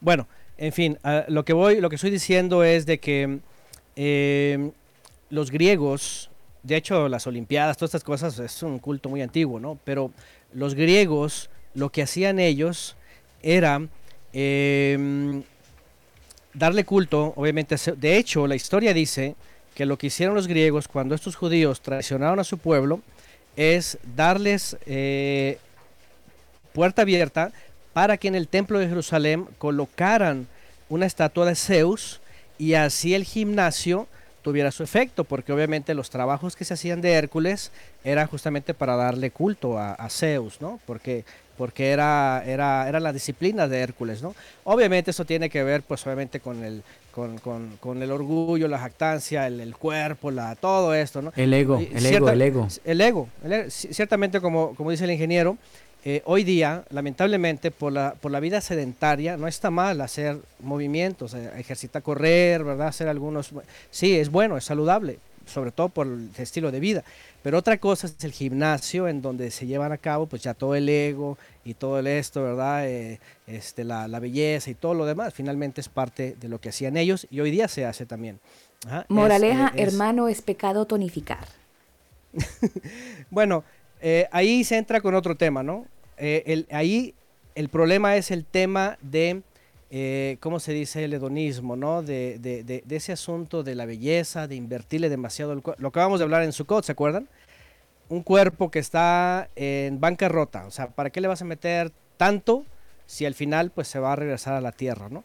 Más bien, más bien lo necesario, ¿sí? Y, y- y obviamente cuando se entra en el tema de- de- de- del deporte, pues ya eh, el problema es ya la competencia, el extremo y verdad y, y- y sobre todo ya cuando cuando estos quieren ser como eh, Schwarzenegger y cosas de esas, no, eso ya es demasiado, ¿no? Porque además, eh, por ejemplo, uno de los temas dentro de- de- del gimnasio, pues es, por ejemplo, la- la- la- los eh, los esteroides, ¿no? Que realmente mucha gente quiere tener un cuerpo bien formado y voluminoso, pero tienen que recurrir a eso, porque naturalmente es una cosa muy complicada, ¿no?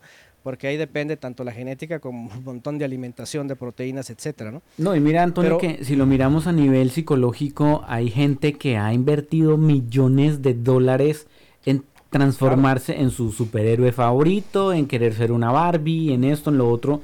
Y, y ahí entra, ahí, o sea, ahí ya el concepto del cuerpo cambia totalmente. O sea, yo estoy eh, tras mi ídolo, tras, tras mi Dios, eh, y, y eso se ve en todo orden de cosas. Hay gente que dice, no, pero es que yo no voy a invertir miles de dólares en transformarme para, para, para, pare- parecerme a Michael Jackson.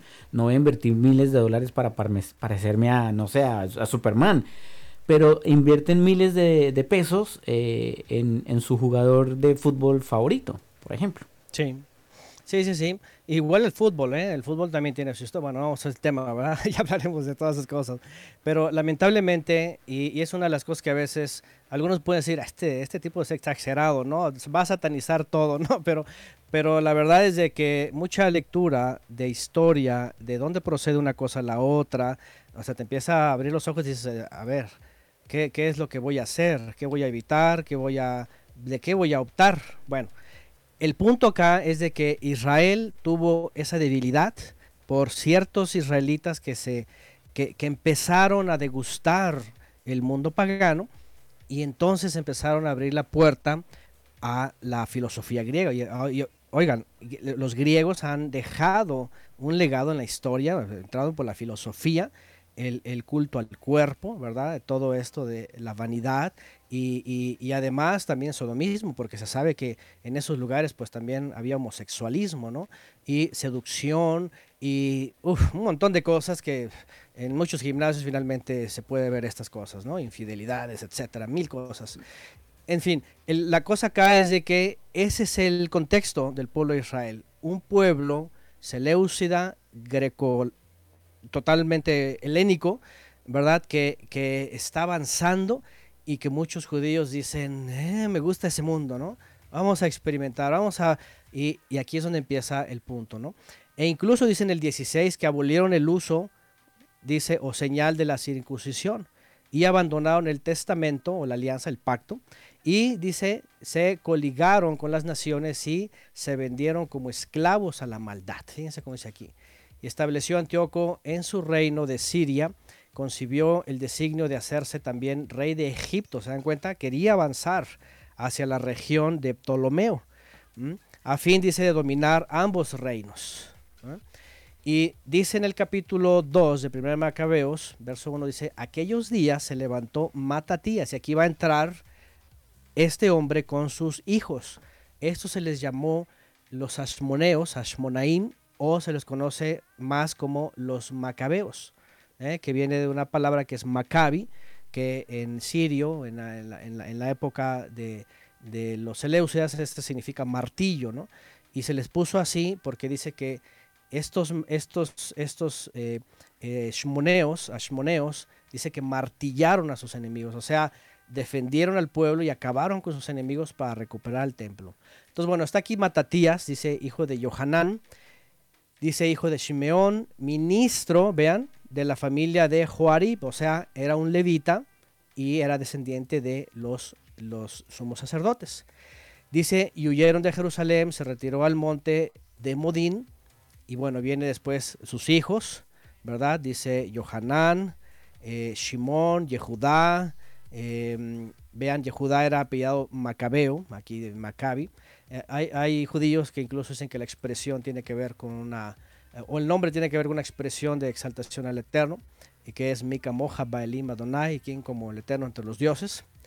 Bueno, y aquí está eh, Eleázaro, dice esta versión, y Jonatán, conocido como Apfus.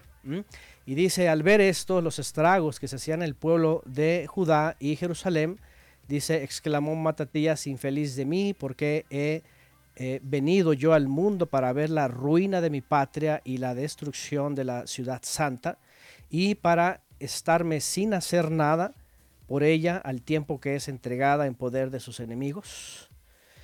Y bueno, eh, se entiende, y bueno, la historia, de hecho lo dice todo el libro de los macabeos, ¿verdad? Que ellos salieron de Jerusalén, no participaron en la apostasía, denunciaron obviamente la apostasía, el gimnasio, todo lo que se estaba haciendo, y se fueron a las montañas, reunieron a más levitas y a otros israelitas que no estaban de acuerdo, y formaron un ejército poderoso, y bueno, entre comillas, porque es el Eterno el que les dio realmente las capacidades de, luchar y defender el templo, el Bet Hamikdash, se habla en hebreo, es la casa santa o la casa consagrada.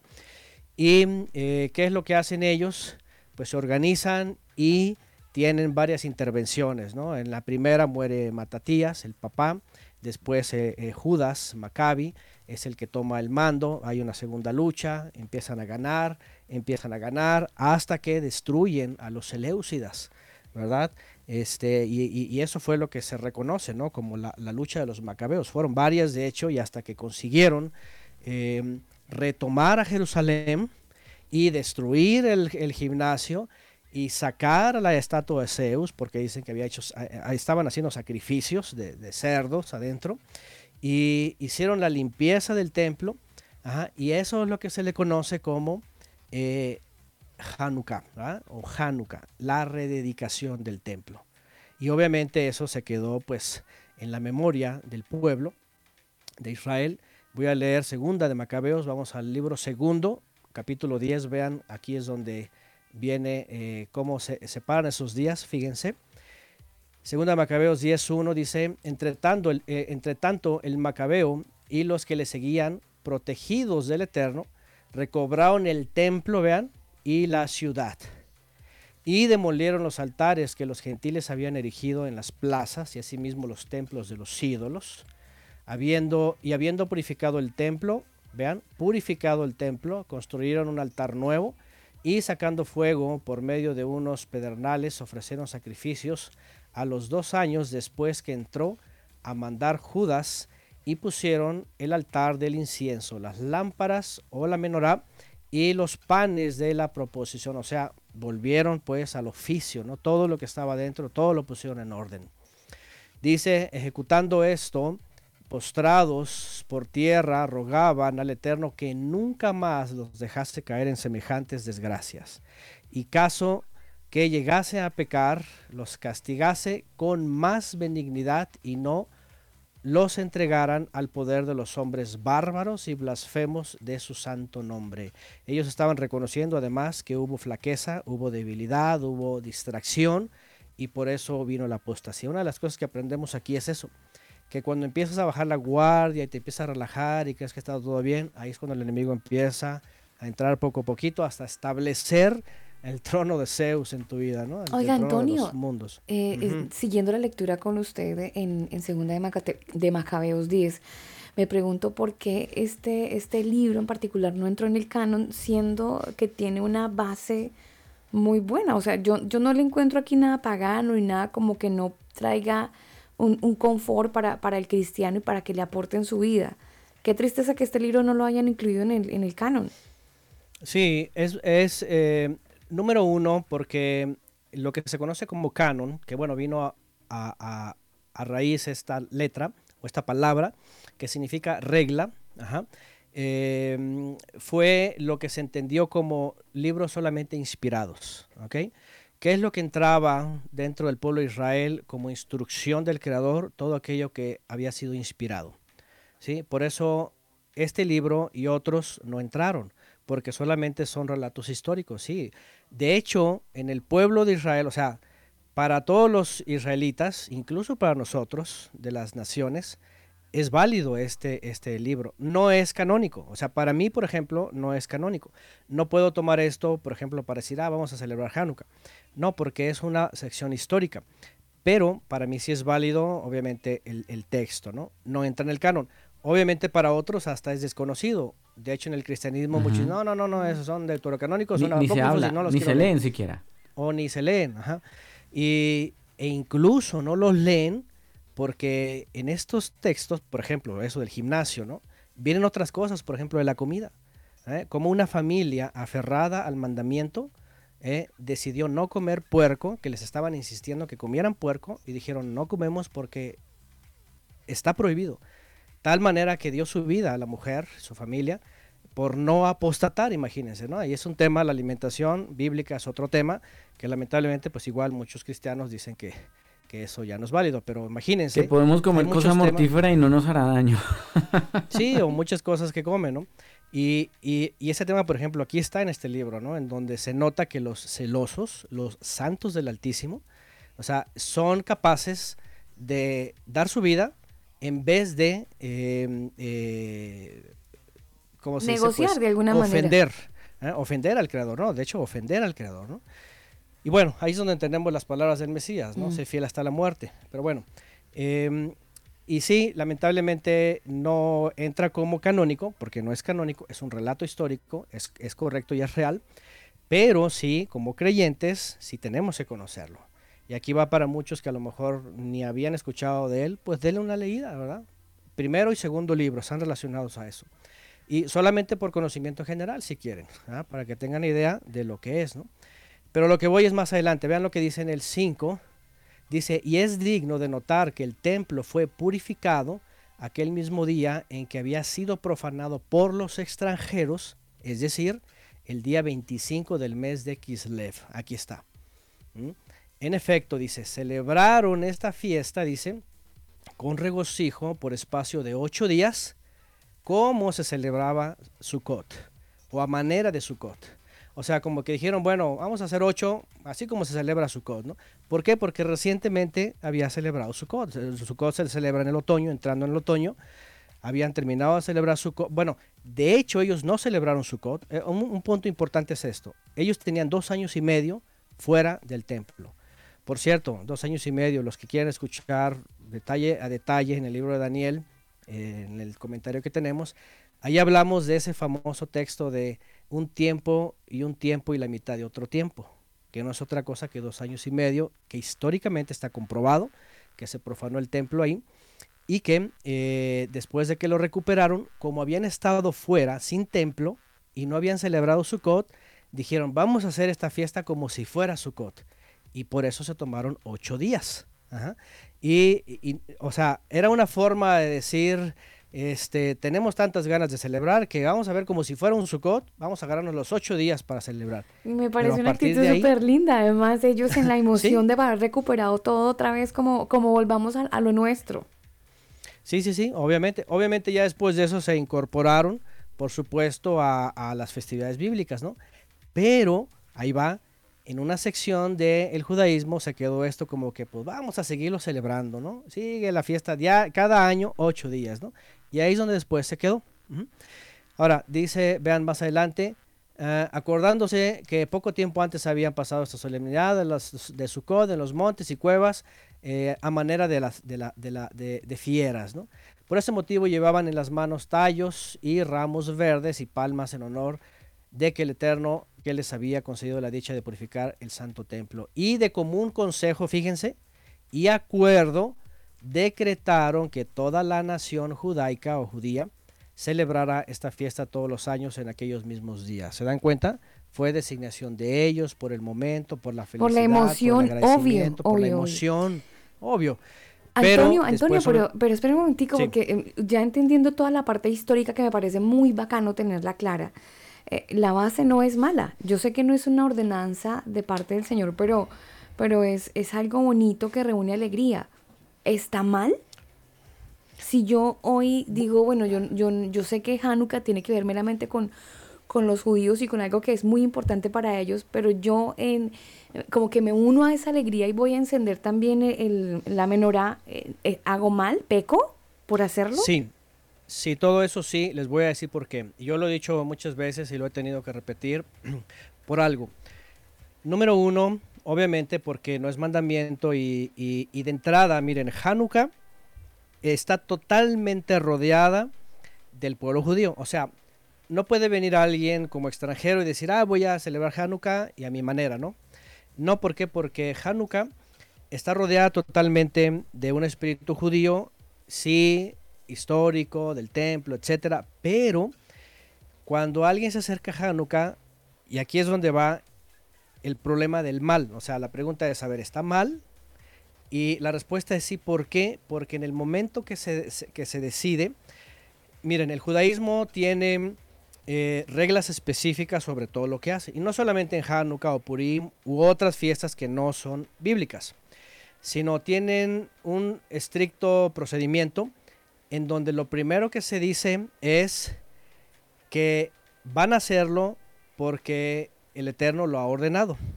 Yo no sé ustedes si conocen judaísmo, si han tenido algo de conocimiento de alguien, pero en el judaísmo dicen, dicen una bendición que dice así, bendito eres tú, Adonai, poderoso Rey del universo, que nos has ordenado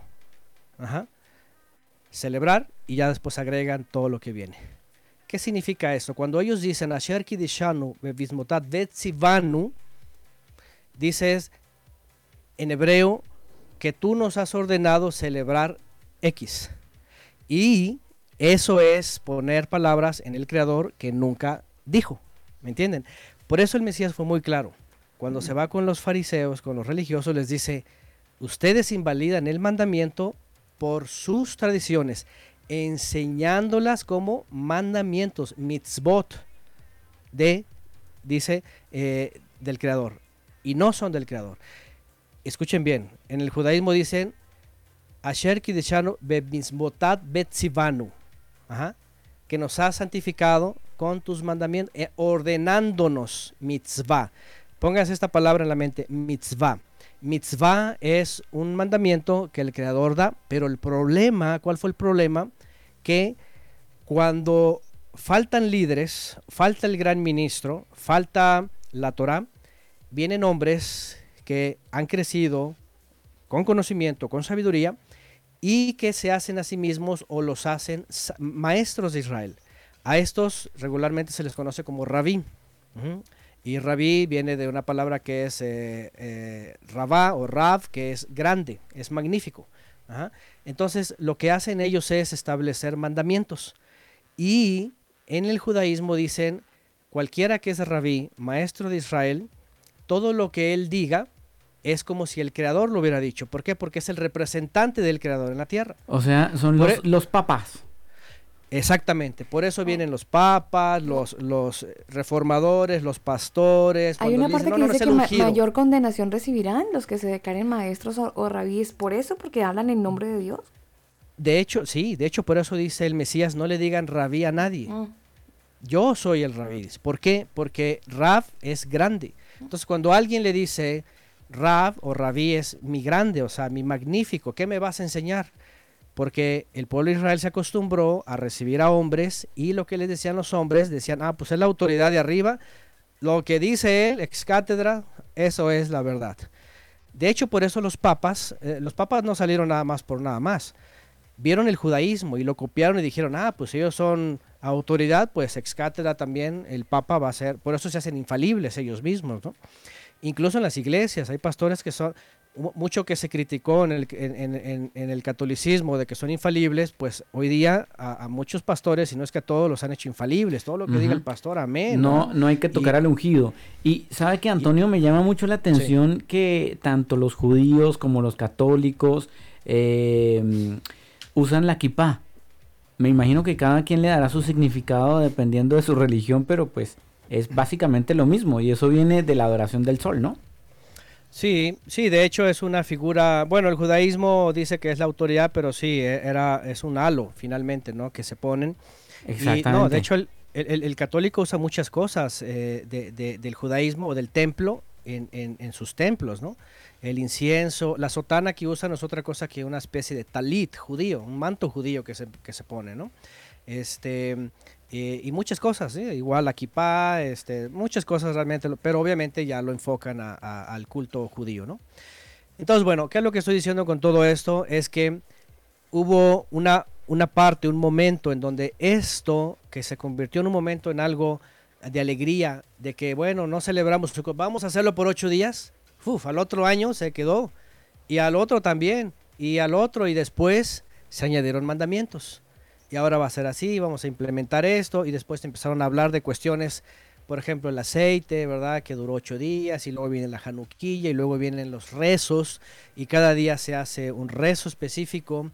Este, es decir, por eso cuando la pregunta es, a ver, ¿está mal que celebremos? Sí, porque se están metiendo en una tradición ya ordenada por los rabinos, ¿verdad? Especificada y que tiene que continuar, ajá, y que además pues tiene unos elementos finalmente pues extranjeros, ¿verdad? paganos, y más hoy día, ¿no? Ya con todo esto de la Navidad judía, pues ya se convierte en un sincretismo más bien eh, judío-cristiano, ¿no? De hecho hoy día ya eh, en, en el mundo laico, judíos y cristianos se, se- se juntan para celebrar cada uno lo suyo y dicen que están celebrando a, a- a lo mismo, ¿no?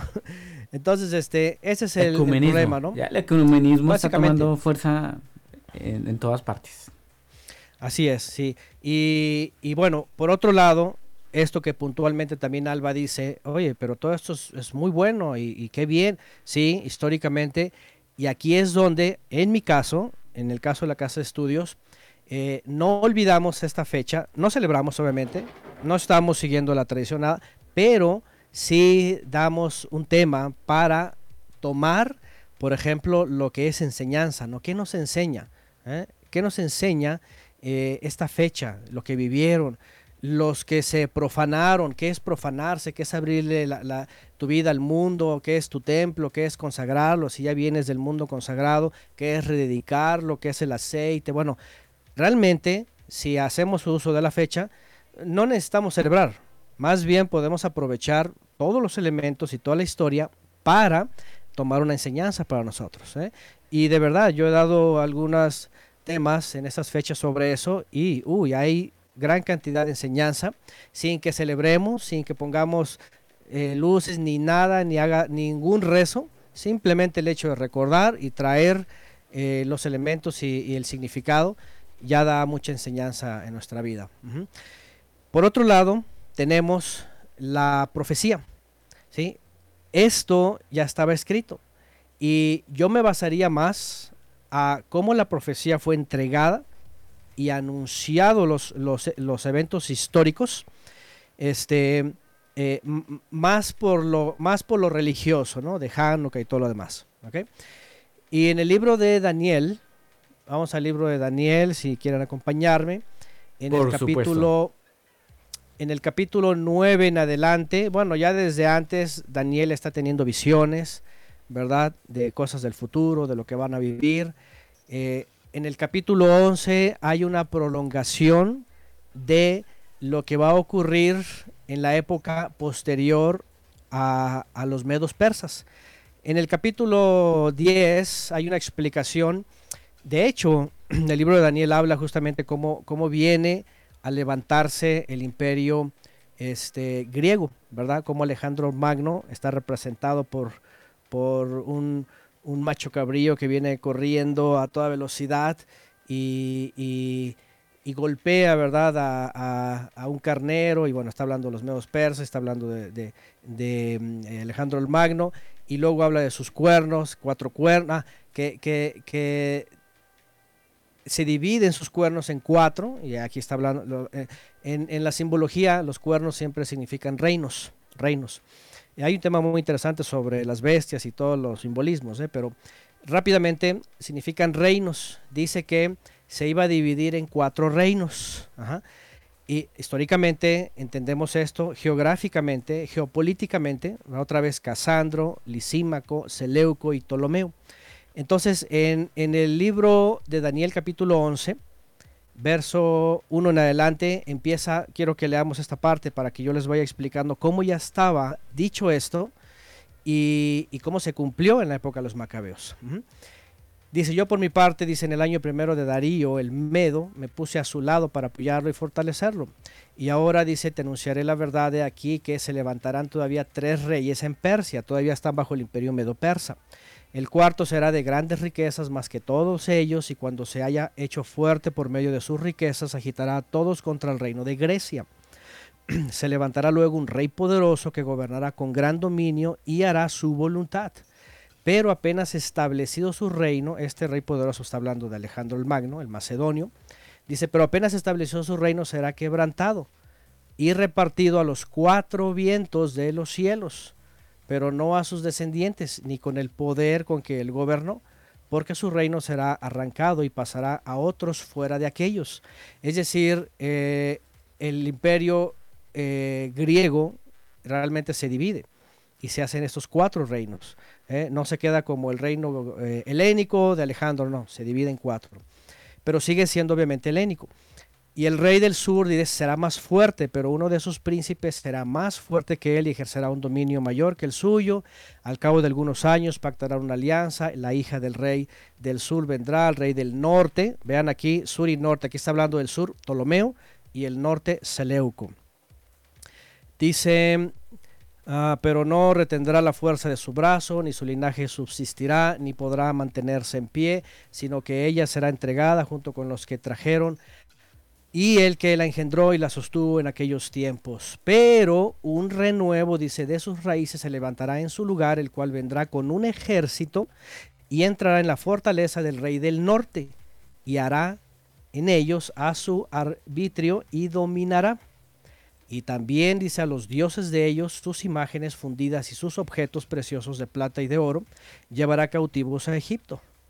Y por años él se mantendrá contra el rey del norte. O sea, hay una, eh, eh, una supremacía primero de Ptolomeo contra Seleuco, pero después vean lo que dice. Así pues estará a su dominio el rey del sur y volverá a su tierra. Pero los hijos de aquel se airarán y reunirán una multitud de grandes ejércitos y vendrán y vendrá a viva fuerza e invadirá y pasará adelante, luego volverá y llevará la guerra hasta su fortaleza. Por lo cual se enfurecerá el rey del sur y saldrá y peleará contra el rey del norte y pondrá en campaña una gran multitud y toda aquella multitud será entregada en su mano.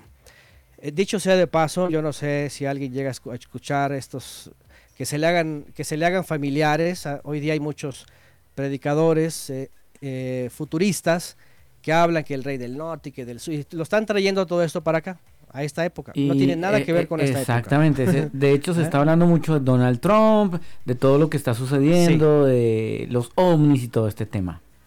Para que vean, ¿no? Cómo se descontextualiza y cómo el dispensacionalismo toma de todos lados para decir, ay, que el rey del norte, y que el sirio y que no sé qué. Todo eso es pura este, eh, tergiversación de la historia y de la profecía.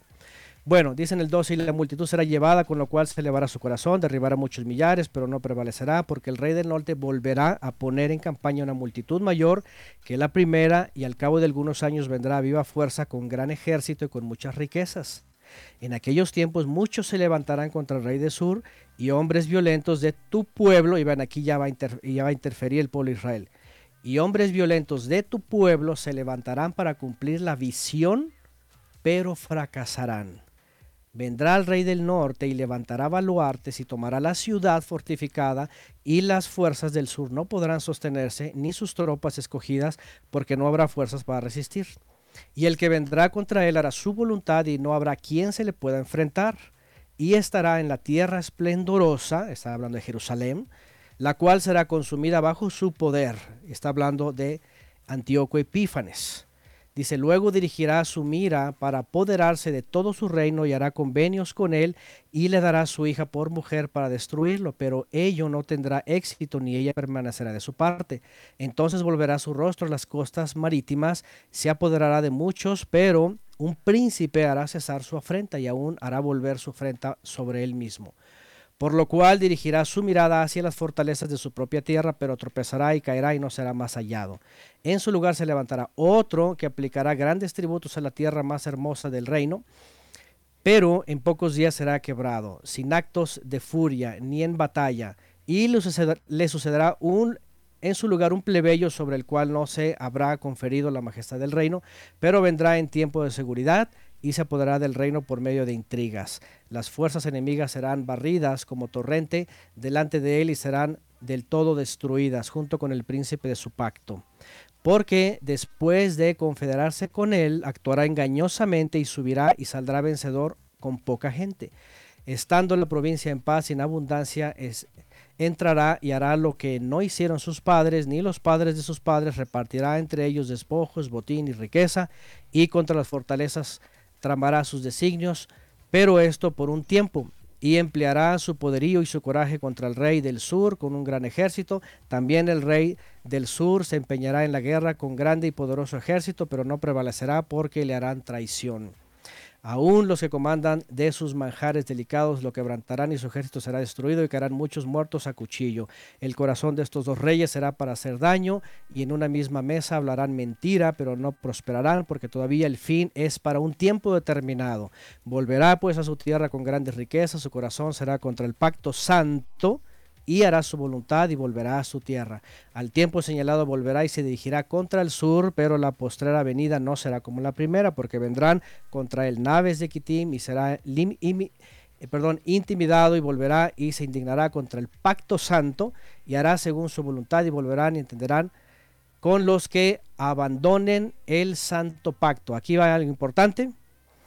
Volverá y se entenderá con los que abandonen el santo pacto se levantará de su parte tropas eh, que profanarán el santuario, la fortaleza y quitarán el continuo sacrificio y pondrán allí la abominación desoladora. Y en, y en aquellos y aquellos impíos violadores del pacto los inducirá en la apostasía por medio de halagos, pero el pueblo que conoce a su poderoso se esforzará y actuará. Y los sabios del pueblo harán que muchos comprendan, aunque por algunos días caerán a causa de la espada, de las llamas, del cautiverio y del saqueo. El saqueo. Quería llegar aquí a este punto porque esa es la parte en donde proféticamente, si nos venimos en la historia poco a poco en Daniel, que está hablando de Babilonia, está hablando de, los medos persas, que es el oso, está hablando de los griegos, este eh, felino que viene también, ¿verdad? Con cuatro cabezas, por cierto, que son los cuatro, sus cuatro generales, etcétera. Cuando se convierte en esto, llegamos hasta el 167, ¿verdad? Y vemos a la dinastía de Antíoco, aparece Antíoco Epífanes, vemos a los violadores del pacto, lo que hablamos en, en, Macabeos, ¿verdad? Que leímos que dice que eh, se van a entregar al rey y van a permitir la, apostasía, que es el gimnasio, etcétera, etcétera. Y aquí está, o sea, lo que estoy diciendo es de que ya Daniel se le había revelado toda esta profecía, les digo que Daniel habla hasta hasta la época de Constantino, pero el punto importante aquí es eso histórico que se recuerda en esa época, estaba profetizado, estaba dicho aquí, aquí se habla de, violadores del pacto, que se iban a entregar, que etcétera, etcétera, en la historia está bien relatado y que al final eh, eh, tenemos pues otro, otra particularidad ¿no? de, de, esta época. ¿no? Pero a lo que quiero ir también cuando leo todo esto es que aquí tampoco, por ejemplo, se habla de que van a celebrar o de que será un día de celebración o que será un día para no recordar, etcétera, o para recordar. No, simplemente está relatando que el pueblo de Israel, mientras pasaban estos reinos, estos gobiernos, iban a sufrir una traición de los violadores del pacto, que iban a dejar el pacto, que se iban a entregar al rey del norte, que iban a permitir la apostasía. Aquí dice, van a permitir la abominación desoladora, esto se le conoce como cuando mete eh, Antíoco eh, una estatua de Zeus y sacrifican cerdos ahí, están derramando la sangre de los cerdos y ponen el, gimnasio, o sea, esto es abominable, ¿no? Eh, es una escena que ocurrió. Hay una escena que también está relacionado a lo que hacen los romanos, de hecho, a lo mejor en algún momento lo vamos a mencionar, porque se acuerdan que han escuchado esto, cuando vean la abominación desoladora, la, la menciona el Mesías. ¿Y si no la, no la podemos mencionar ahorita, Antonio? ¿De repente nos desviamos mucho? Sí, si quieren lo mencionamos, no, no hay problema. es muy importante, es muy importante porque mm, abominación desoladora, ¿verdad? Tiene que ver con la profanación de el templo que el Eterno había permitido, en donde se descontinúa el, el servicio y se interpone un un servicio pagano, ¿no? En la época de los macabeos ocurrió. Llegaron los Eleusidas, Antíoco Epífanes, el divino, dice él que era así, así se llama a sí mismo, mete una estatua de Zeus. ¿eh? Por eso viene esta traducción, cuando hemos hablado ¿verdad? de las palabras incorrectas, lamentablemente, Zeus, que viene de Teus, Deus, se, traduce como Dios. ¿Por qué? Porque eh, era el Dios de dioses. Entonces lo meten ahí le sacrifican cerdos, inauguran el, gimnasio y empiezan a hacer los ejercicios de Hércules, ¿no? Para Zeus mismo. ¿Qué es lo que ocurre? Que se queda grabado como una profanación del templo. Cuando viene el Mesías, él menciona este momento que iba a ocurrir también. Y la pregunta es, a ver, hace una mención de cuando vean la abominación desoladora, de la cual habló Daniel. Dice, a ver, Daniel, Daniel estaba hablando de lo que finalmente ocurrió en Hanukkah. Pero por otro lado, el Mesías hace una alusión de lo que iba a volver a ocurrir en el templo. Ojo con esto, esto tiene que estar eh, ocurriendo según el contexto que está hablando el Mesías. El Mesías, cuando está hablando del futuro, eh, y eso es muy importante, ya en su momento a lo mejor alguien lo estudiará a profundidad, pero el Mesías está respondiendo tres preguntas que le hacen en Mateo 24. Y él va respondiendo en bloques. Número uno responde lo que va a pasar en su momento con los apóstoles hasta la destrucción del templo. Después va a hablar de acontecimientos que van a pasar por varios siglos y al final habla o responde sobre lo que va a pasar al fin de la edad. Ok, me voy a concentrar o a centrar en cuando él está respondiendo sobre los acontecimientos del templo. Él dice, cuando vean la abominación desoladora de la cual habló Daniel, vuelve a ocurrir lo que pasó en la época de Antíoco, cuando vienen los romanos. Cuando vienen los romanos, el templo está levantado, es el templo todavía que está ordenado. ¿eh? Antes, eh, es decir, eh, el último. ¿Y qué es lo que ocurre? Que, y esto está grabado en la historia, los, los, historiadores lo mencionan, cualquiera, incluso este, los historiadores judíos lo mencionan, ¿no? Flavio Josefo, por ejemplo, ¿no? Pero la historia marca claramente que cuando los romanos sitiaron Jerusalén, algo que el Mesías había dicho, cuando vean los ejércitos, rodean a Jerusalén, huyen a los montes, los israelitas creyentes en el Mesías ya habían huido. En el año 66 se fueron encabezados por un hombre llamado eh, Shimón de Jerusalén, que era finalmente primo también de, de, Shimón, el, otro familiar del Mesías, que, que, se le llamaba el hermano del Señor, este, de, perdón, de Jacob. Jacob se le conoce como Jacobo el Justo. Y en el año 66, Shimón, el de Jerusalén, toma a todos los creyentes y se van a las montañas, porque entendieron que era lo que el Mesías había dicho. Llegan los romanos en el año 67 y sitian Jerusalén y hacen lo mismo que hicieron los babilonios hasta que se les acaba la comida, el agua, se empiezan a comer a sus hijos, etcétera. Toda una abominación, bueno, para ellos. Pero lo que ocurre después es peor porque entran los romanos y hacen lo mismo. Meten una estatua de Júpiter, en este caso, bueno, los romanos le llamaban Júpiter y, los griegos le llamaban Zeus, pero es lo mismo, y sacrifican cerdos. Perdón, yo le, perdón yo, yo, le, yo le interrumpo, Antonio, porque eh, no sé si usted ha escuchado eh, lo que la Organización Mundial de la Salud ha dicho ahora hace poco con respecto a eso de, de que se empezaban a comer a los niños. Y la Organización Mundial de la Salud dijo que el tema de la alimentación en el planeta se iba a empezar a vivir a niveles bíblicos, refiriéndose a eso, por el tema de la economía y todo lo que está sucediendo en todos los países. seguro que no, no, faltaría en la boca de ellos, ¿no? Que yo creo que es algo que estarían más bien deseando en vez de que se cumpliera, ¿no? Sí, pero bueno, em, en el caso de, de lo que ocurrió, por ejemplo, en el sitio romano, de hecho, eso había ocurrido también en el sitio babilónico, pero en el sitio romano eh, vuelve a ocurrir pues al punto de lo que estamos mencionando, ¿no? Entonces hay, una, hay un sacrificio de cerdos eh, para eh, Zeus en el templo y hay una orgía, violan a las, a, las judías, también, hay una matazón, etcétera. Ya después destruyen y queman el templo, ¿no? Y toda la ciudad. Entonces, este, eso tiene que ver también con lo que en su contexto, sobre una de las preguntas que le preguntaban al Mesías sobre el templo, que los muros altos y todo eso, y él dijo, será destruido, no quedará piedra sobre piedra, está hablando de, ese momento, ¿no? Entonces, bueno, eso ya había ocurrido, había un antecedente, y eso fue obviamente en la época de Antíoco también. Bueno, el caso acá es de que eh, proféticamente hablando, están ahí los, los puntos, está lo profetizado, eso es lo que, a lo que quería llegar, está profetizado, estaba profetizado todos los eventos que iban a ocurrir para, para aquella toda región en donde iban a estar incluidos los israelitas, el templo y la consagración otra vez. ¿no? Y aquí vuelvo al tema, aquí vuelvo al tema. Al final, ¿qué es lo que realmente enseña este evento?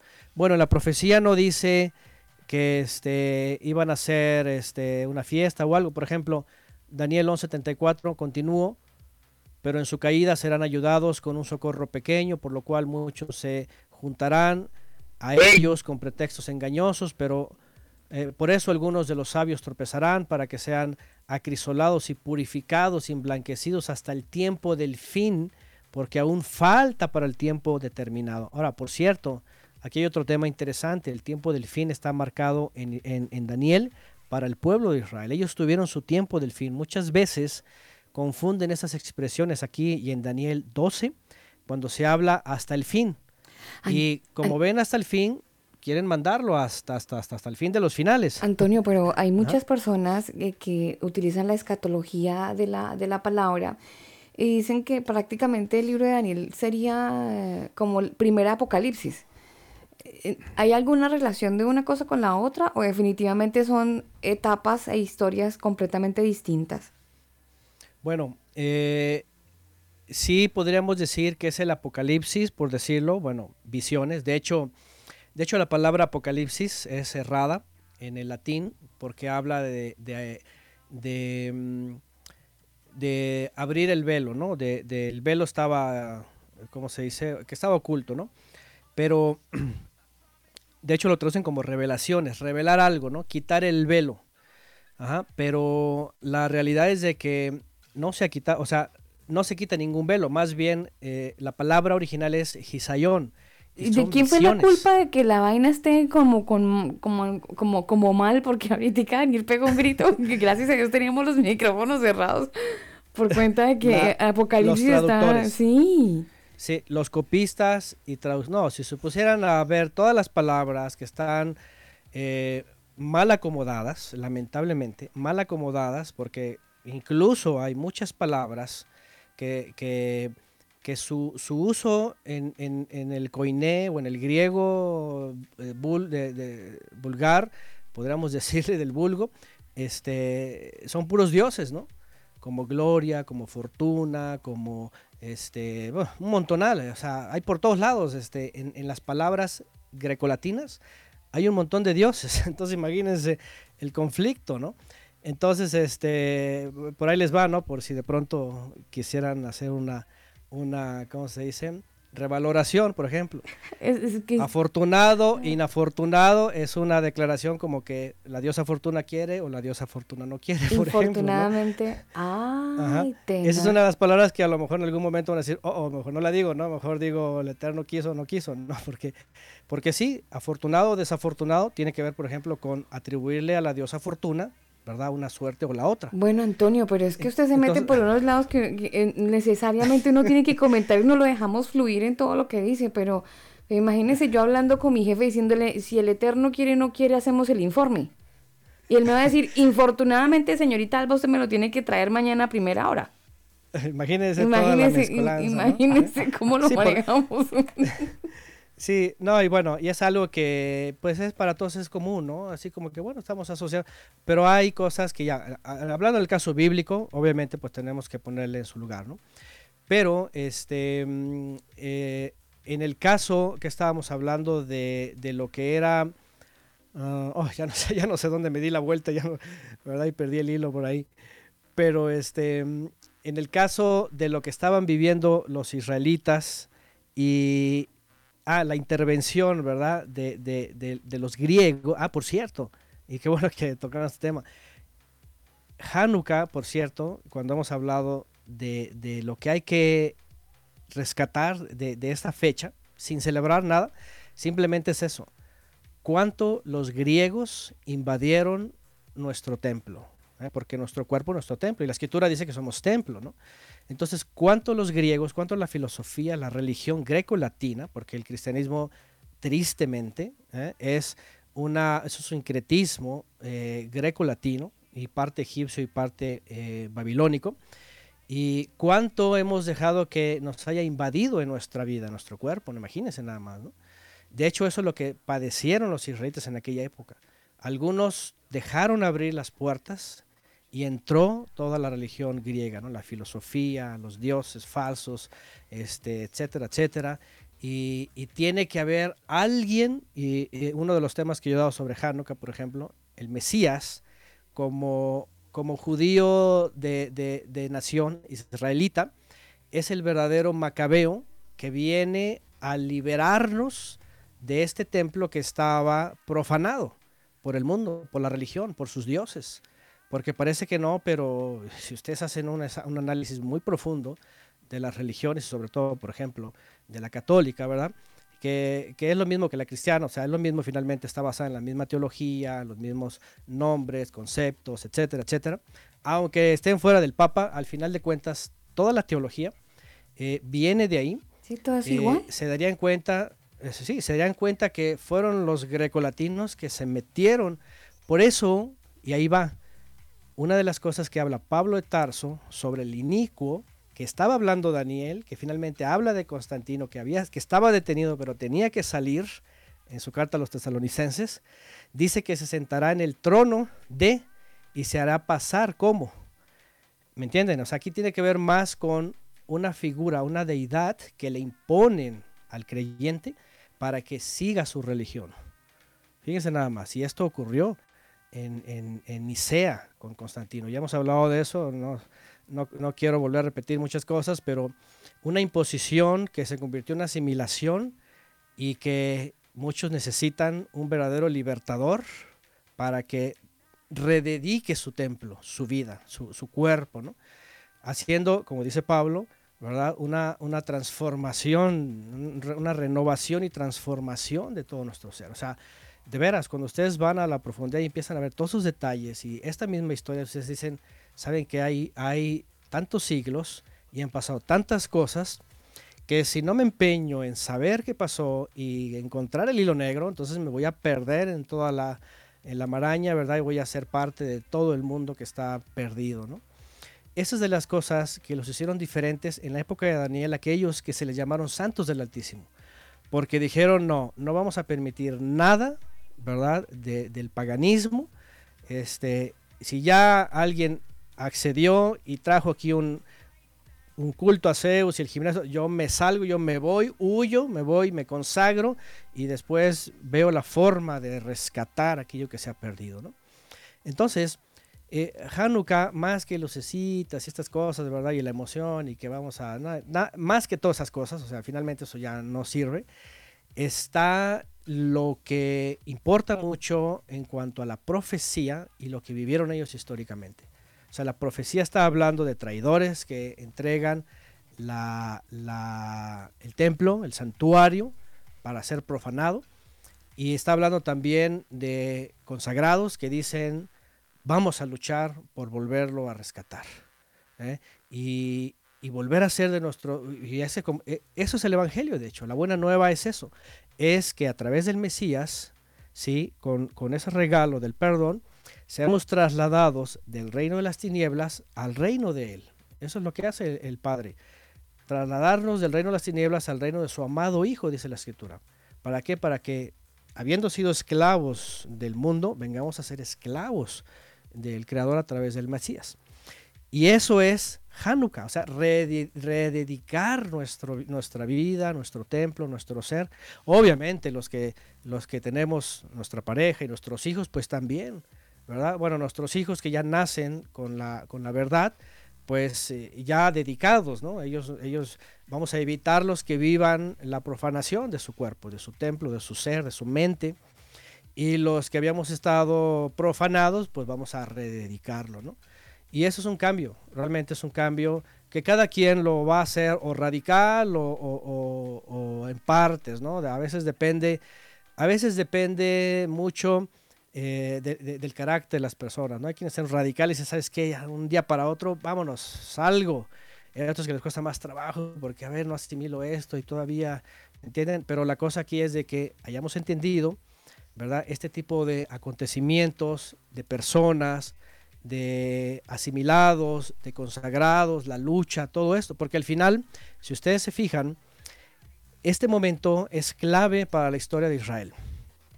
Ya habían estado luchando siglos, habían estado luchando siglos para guardar la, ¿cómo se llama? La simiente santa, Sí. para acercarse a la época del Mesías. Y esta época, si no hubiera habido estos santos del Altísimo, estos que, es- que se organizaron para recuperar el templo, por ejemplo, Estos pensemos humanamente, Mm. sí, ¿qué hubiera pasado? Pues se queda el gimnasio, se queda Zeus, Sí, se claro. acabó la historia y el Mesías, quién sabe si el, si el creador se hubiera recordado para decir voy a mandar un Mesías, ¿no? Pero cuando vienen estos hombres, ¿verdad? Tienen que hacer todo lo posible porque ellos sabían también, y, y es que era parte de, los, de las familias de levitas, que tenía que llegar el momento y para eso tenían que recuperar, volver a consagrar, dedicarse y guardar todavía familias, porque para la época del Mesías, hace dos mil años, pues imagínense cuántas familias se habían asimilado, muchos se quedaron en los, en los imperios que se habían esparcido, otros estaban este, ya convertidos a otras religiones y había un remanente, siempre hubo un remanente. Y eso habla mucho, muy interesante de, eh, de cómo tenemos que ser parte de la historia, no para profanar, no para asimilar, sino para rescatar, para rescatar, para rescatar. eh, una de las cosas, por ejemplo, que ustedes hacen es convertirse en macabeos, porque han tomado la decisión de, ¿sabes qué? Vamos a rescatar, vamos a rescatar, vamos a... porque vamos a empezar a quitar todo aquello que eh, nos impusieron por historia y por religión, por lo que sea. Y lo más tenaz, a- Antonio, ¿eh? es que cuando uno lo escucha usted, a- empieza a haber una lucha de conciencia finalmente, porque, porque está eh, como que en la praxis todo lo que yo he aprendido a lo largo de mi vida y la lucha con el conocimiento que ahora tienes. Entonces, ya sabes que esto significa esto y, y entonces, ¿cómo lo vas a hacer? Porque tu conciencia ya, ya te dice, oye, ¿te acuerdas? ¿Te acuerdas de lo que escuchaste? Y, y aquí empieza ahora sí una lucha brutal entre el alma y el, y el- entre el cuerpo y el espíritu, no sé, donde, donde prevalece obviamente el que esté más fuerte, pero, pero la conciencia eh, juega un papel muy importante después de uno escuchar, por ejemplo, parte de lo que usted nos ha, nos ha contado hoy de, de lo que significa Hanukkah. Es correcto. Sí, sí, sí. Y, y ahí es donde está la lucha más fuerte. Porque afuera y con palabras podemos hacer muchas cosas, pero adentro es donde está la lucha más fuerte. Fíjense, por eso Pablo nunca dijo, eh, ah, el Espíritu los va a transformar su mente y los va a hacer nuevas. No, dice, él dice directamente, transfórmense ustedes, renovando, o sea, el punto aquí es Ustedes. lucha con tu conciencia, con todo lo que sabes que tienes que cambiar, acéptalo para que cambies de veras y entonces conozcas la voluntad del Creador que es agradable y perfecta. Porque si la persona, y aquí es donde entra el problema con el status quo, ah, no, bueno, ah, Dios conoce mi corazoncito, ah, yo no estoy mal y yo no le hago, y, y todo esto, ya, es un débil, ¿no? Está vencido, ¿no? Una de las cosas que se dicen, por cierto, Alejandro Magno, ¿verdad? Era de que, de que este, eh, era fácil, ¿no? Si no mal lo recuerdo, creo que lo, lo mencionó él, eh, conquistar naciones y pueblos, ¿no? Dice, pero, pero eh, el, el hombre interior es más difícil, ¿no? Este, conquistarlo, someterlo, ¿no? Hacer lo que cambie, ¿no? ¿Por qué? Porque está muy acomodado, muy, muy eh, acoplado, ¿no? Y, y por eso Pablo también vuelve a decir, no se amolden a este mundo, porque es muy fácil amoldarse, o sea, porque el mundo ofrece las cosas más bonitas, más agradables. El problema, Antonio, es que nosotros somos, eh, bueno, alguien dijo por ahí, somos animales de costumbre. Y desafortunadamente, vea, ¿sí ve? No le digo. Somos eso. eh, y retomo la publicación que hizo el convoy. No tienes que renunciar a tu intelecto para confiar en la Biblia. Tienes que renunciar a tu orgullo.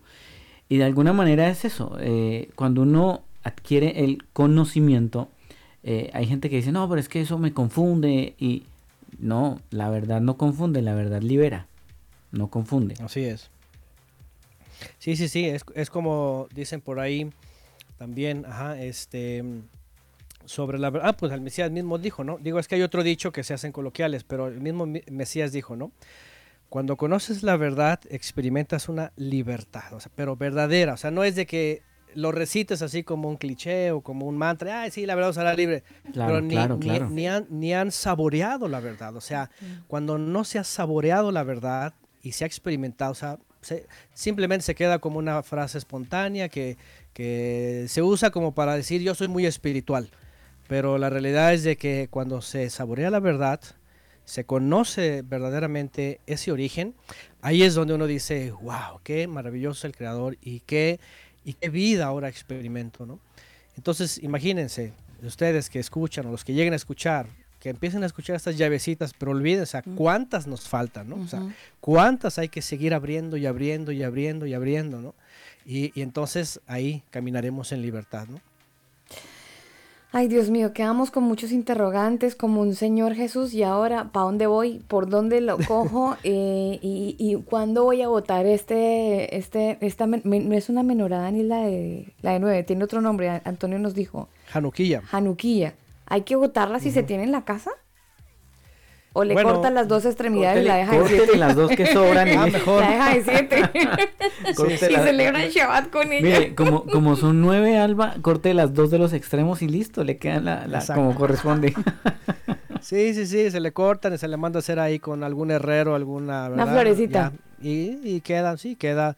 Obviamente mientras no tenga, ah, déjenme decirles algo, ¿no? Porque a veces les incrustan imágenes o, se- o el símbolo mesiánico, peces de estrellas, cosas raras, ¿no? Entonces, bueno, cuando ya traen símbolos peor todavía, pues mejor desecharla toda, más, ¿no? más, Pero- más perversa es la, la januquilla. Sí, Um, porque hay todo un tema, ¿no? Ahí también con las imágenes. Eh, Antonio, voy a hacerle una pregunta curiosa. Ay, Dios mío, yo sé que ya usted me va a levantar con esto que le voy a decir.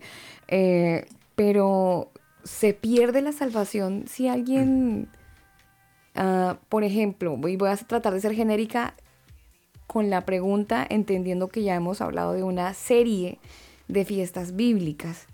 ¿Se pierde la, sa- la salvación si no se celebran? Las, eh, una de las fiestas que están en la palabra y que usted nos habló en episodios anteriores. Ah, las bíblicas. Las, sí, sí, sí, las, bíblicas. Yo, sé que es- esta pregunta la vamos a enchutar o la vamos a editar y va- la vamos a poner en ese programa. No se preocupe. No, está bien, está bien, porque, miren, eh, es muy interesante la, ¿cómo se puede decir? La, esta palabra que el adoctrinamiento, ¿no? Es muy interesante el adoctrinamiento sobre mm, planteamientos de estos, porque regularmente en los sistemas están basados en eso. Te pierdes. Por ejemplo, en, en el catolicismo, ¿no? El catolicismo, este, obviamente si alguien renuncia al catolicismo, pues se perdió, ¿no? Se pierde, ¿no? O, o si niega alguno de los sacramentos o alguna de, la, de los dogmas, ¿no? Igual en la cristiandad, por ejemplo, eh, te pueden decir que tú confiesas, haces la oración y todo, ya eres salvo y vas a la iglesia, pero si en un momento niegas algo de lo que para ellos es fundamento, te pierdes también, o sea, te pierdes, te pierdes, te pierdes. La Biblia nunca habla de que alguien se pierda porque primero hay que saber qué, no, es no celebrar, ¿no? Porque la pregunta puede tener una intención doble. O es una, o es otra, o es doble. Por ejemplo, si yo no celebré Shabbat, este, este Shabbat que viene, me voy a perder. Eh, obviamente, si es alguien que está celebrando, que está guardando, pero por alguna circunstancia lo va a dejar de guardar o una festividad, por una circunstancia que no está dentro de su alcance, evidentemente estamos viendo persona observante y que obviamente no va a llevar la carga de, de- de muerte por un Shabbat un mandamiento o etse- lo otro, ¿verdad? Este, porque no, no es algo que lo esté haciendo deliberadamente, ¿no? Eh, pero si la pregunta va por, eh, me voy a perder si yo no guardo todo eso, o sea, primero, ¿por qué lo dice, no? Sí, sí, la Si- pregunta va más encaminada a la segunda parte. ¿Me voy a perder si no guardo todo eso? Según Ah, su- por ejemplo, sus- ¿no? Sí. Si, si hay una persona que dice, a ver, eh, todo eso me, me pierdo si, si no lo guardo porque pues, eh, no sé, lee la Biblia, ora, ayuna, va a la iglesia de sus diezmos, no sé, vamos a decir, es un eh, creyente promedio que es muy fiel. por decirlo, ¿no? Tradicional, sí. tradicional. Pero la pregunta es, bueno, eh, vamos a entender creyente, obviamente cuando hablo de creyente, ¿verdad? porque no estoy hablando aquí de, de mm, específicamente qué creyente, porque por otro lado hay que saber de qué es creyente, ¿no? Porque si es creyente de toda la teología cristiana, pues yo creo que está más perdido ya de, entrada, ¿no? Antes de creer si se va a perder o no. Porque, porque aquí el punto es si, la, si el cuestionamiento o, o- o- o el planteamiento es, yo creo que ya soy salvo y no necesito de guardar eso, este... Estoy segura de ¿acaso mi me voy a salvación. perder? Ajá, ajá. Estoy segura de mi ¿Acaso me voy a salvación. perder? Sí. Sí, ¿acaso me voy a perder si, si, si yo no guardo eso? Fíjense la pregunta, ¿ok? Por eso le estaba diciendo cómo es el adoctrinamiento primario, ¿no? Ajá. Sobre qué te salva, ¿sí? Muchos pueden decir, no, ¿sabes qué? Yo ya hice la oración, por ejemplo, el calvinismo, ¿no? Ya, no ocupas hacer nada, dicen ahí. Yo crecí en la iglesia calvinista. No ocupas hacer nada. Obviamente, esto te lo dicen porque hay una carga de conciencia sobre que tienes que cumplir mandamientos que no cumples. Pero para ellos es, no, no, no, ya no tienes que hacerlos, como el Shabbat y eso, ¿no? Ah, pero obviamente si estás en esa iglesia, tienes que cumplir con todos los lineamientos de ellos, porque si no, entonces sí te pierdes. por ejemplo, ¿no? Si, si niegas la Trinidad, por ejemplo, hermano, ¿no? Te perdiste. Ya, apostataste, ¿no? Por decirlo, ¿no? U otra de las teologías fundamentadas, ¿no? En, en Constantino, ¿no? Entonces, aquí más bien la pregunta es, yo, en mi experiencia, ¿ok? Voy a hablar por mi experiencia, voy a hablar por mi opinión. Cuando yo escucho esto, eh, la, la propuesta tiene un poco de malicia, ¿no? Porque de entrada hay orgullo de decir, a ver, no, yo con lo que hago yo creo que es suficiente, yo creo que ya el Señor dio por mi vi- su vida por mí y yo creo que ya soy salvo, así que yo no ocupo guardar eso. ¿Eh? Pero fíjense, si, si lo ve un creyente diferente de la Biblia y cree en todo lo que ha recibido y todo lo que ha, obtenido por, por- por medio del Creador a través del Mesías, no va a preguntar, ni siquiera va a dudar. Es más, tampoco necesita hacerlo para salvarse. ¿sí? Como yo le he dicho antes, nuestros frutos van a dar eh, lugar a lo que creemos. Yo como creyente, por ejemplo, en mi, en, mi opinión personal, yo como creyente al ver todo lo que el Creador ha hecho por mí, al rescatarme del mundo y trasladarme de allá para acá, obviamente yo me siento muy dichoso de hacer todo lo que Él me ordena, muy feliz y además me llena y además todo eso me enseña. Entonces, yo, a mí no me cabe, por ejemplo, en la cabeza que si dejo de celebrar una festividad por algo, que me voy a perder, ¿no? O que si de pronto un año tengo una situación tan difícil o de esclavitud de alguna cosa, no me voy a perder. O sea, nadie se pierde por dejar de guardar festividades o dejar de comer o dejar de ir al templo o dejar de, no sé, algo que digan, no, ¿por qué? Porque no son temas de perdición. ¿Me entienden? Perderse, como dice la escritura, es blasfemar contra la presencia divina, ¿verdad? Eh, negar obviamente la, la- la- la, eh, la presencia divina y lo porque lo otro tiene eh, una forma de que regreses al creador ¿no? o sea de, de- de- que te redirecciones ¿no? entonces esta pregunta yo creo que surge más por todos esos movimientos en donde te dicen es que si niegas esto te pierdes, si niegas el otro te pierdes, si dejas ir al templo hermano te pierdes, si dejas de ir, ¿verdad? Y, y entra como que dentro de todo el coloquio. ¿Te pierdes por esto o te pierdes por lo otro? La verdad es que no te pierdes si, si, si dejas de, de celebrar las festividades, pero si dejas de guardar los mandamientos, por ejemplo, como esos, estás dando más bien luz a que realmente no eres un creyente. No te verdadero. importa, Eres no más- te interesa. no, no te importa, eres más bien un religioso, quieres quedar bien con tu denominación, tú crees que es suficiente, eh, ahí es donde entra el orgullo, ¿no? Y ese es el gran problema, ¿no? Entonces, eh, todo nace desde el corazón donde se plantea, ¿no? Y, y- y obviamente eso es muy notable, ¿no? Yo me he contado ge- con, con gente así, ¿no? Y, y yo lo Mm. respeto, digo, está bien, o sea, si, si alguien cree que lo que le enseñó la iglesia es suficiente para creer que está salvo, pues ya lo veremos, ¿no? Al final, ya hemos citado, ¿no? Al final dice la escritura, el Mesías mismo, dice, en aquel día muchos me dirán, Señor, Señor, yo hice todo esto. Pero ahí el reclamo va a ser, pues no te conozco. Incluso ahí dice inicuo, ya hemos hablado de eso, que dice sin Torah, o sea, sin mandamientos. ¿Por qué? Porque el que se adhiere al Creador, se adhiere a sus mandamientos. Y por ejemplo, el tema de las citas santas son mandamientos. Pero no es de que los hagas porque te salvas o no te salvas, Claro. los haces simplemente porque por amor, porque eres transformado, porque te enseñan, porque pues son los días del creador, o sea, y Esa- además sabes qué porque ajá, Esa pregunta se podría responder con otra pregunta.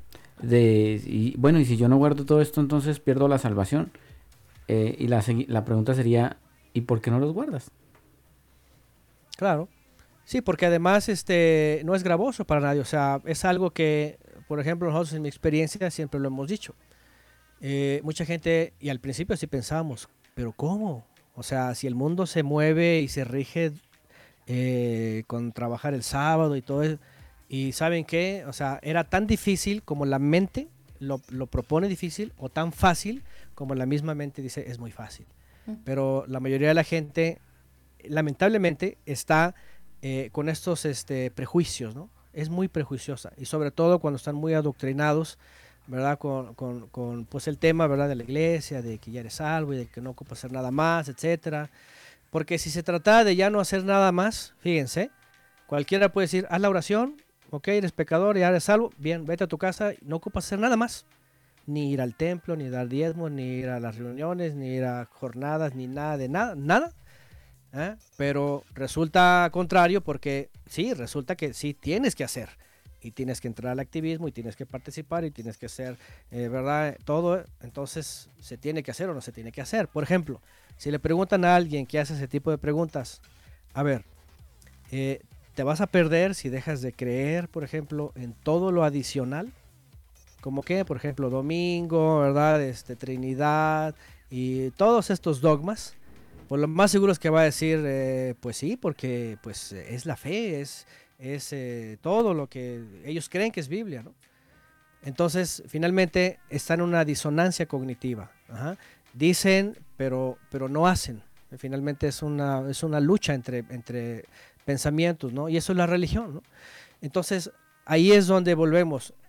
La verdad te hace libre. O sea, cuando estás en verdad, no puedes decir, y si dejo de celebrar esto, por ejemplo, las festividades, ¿no? O sea, es algo que no cabe.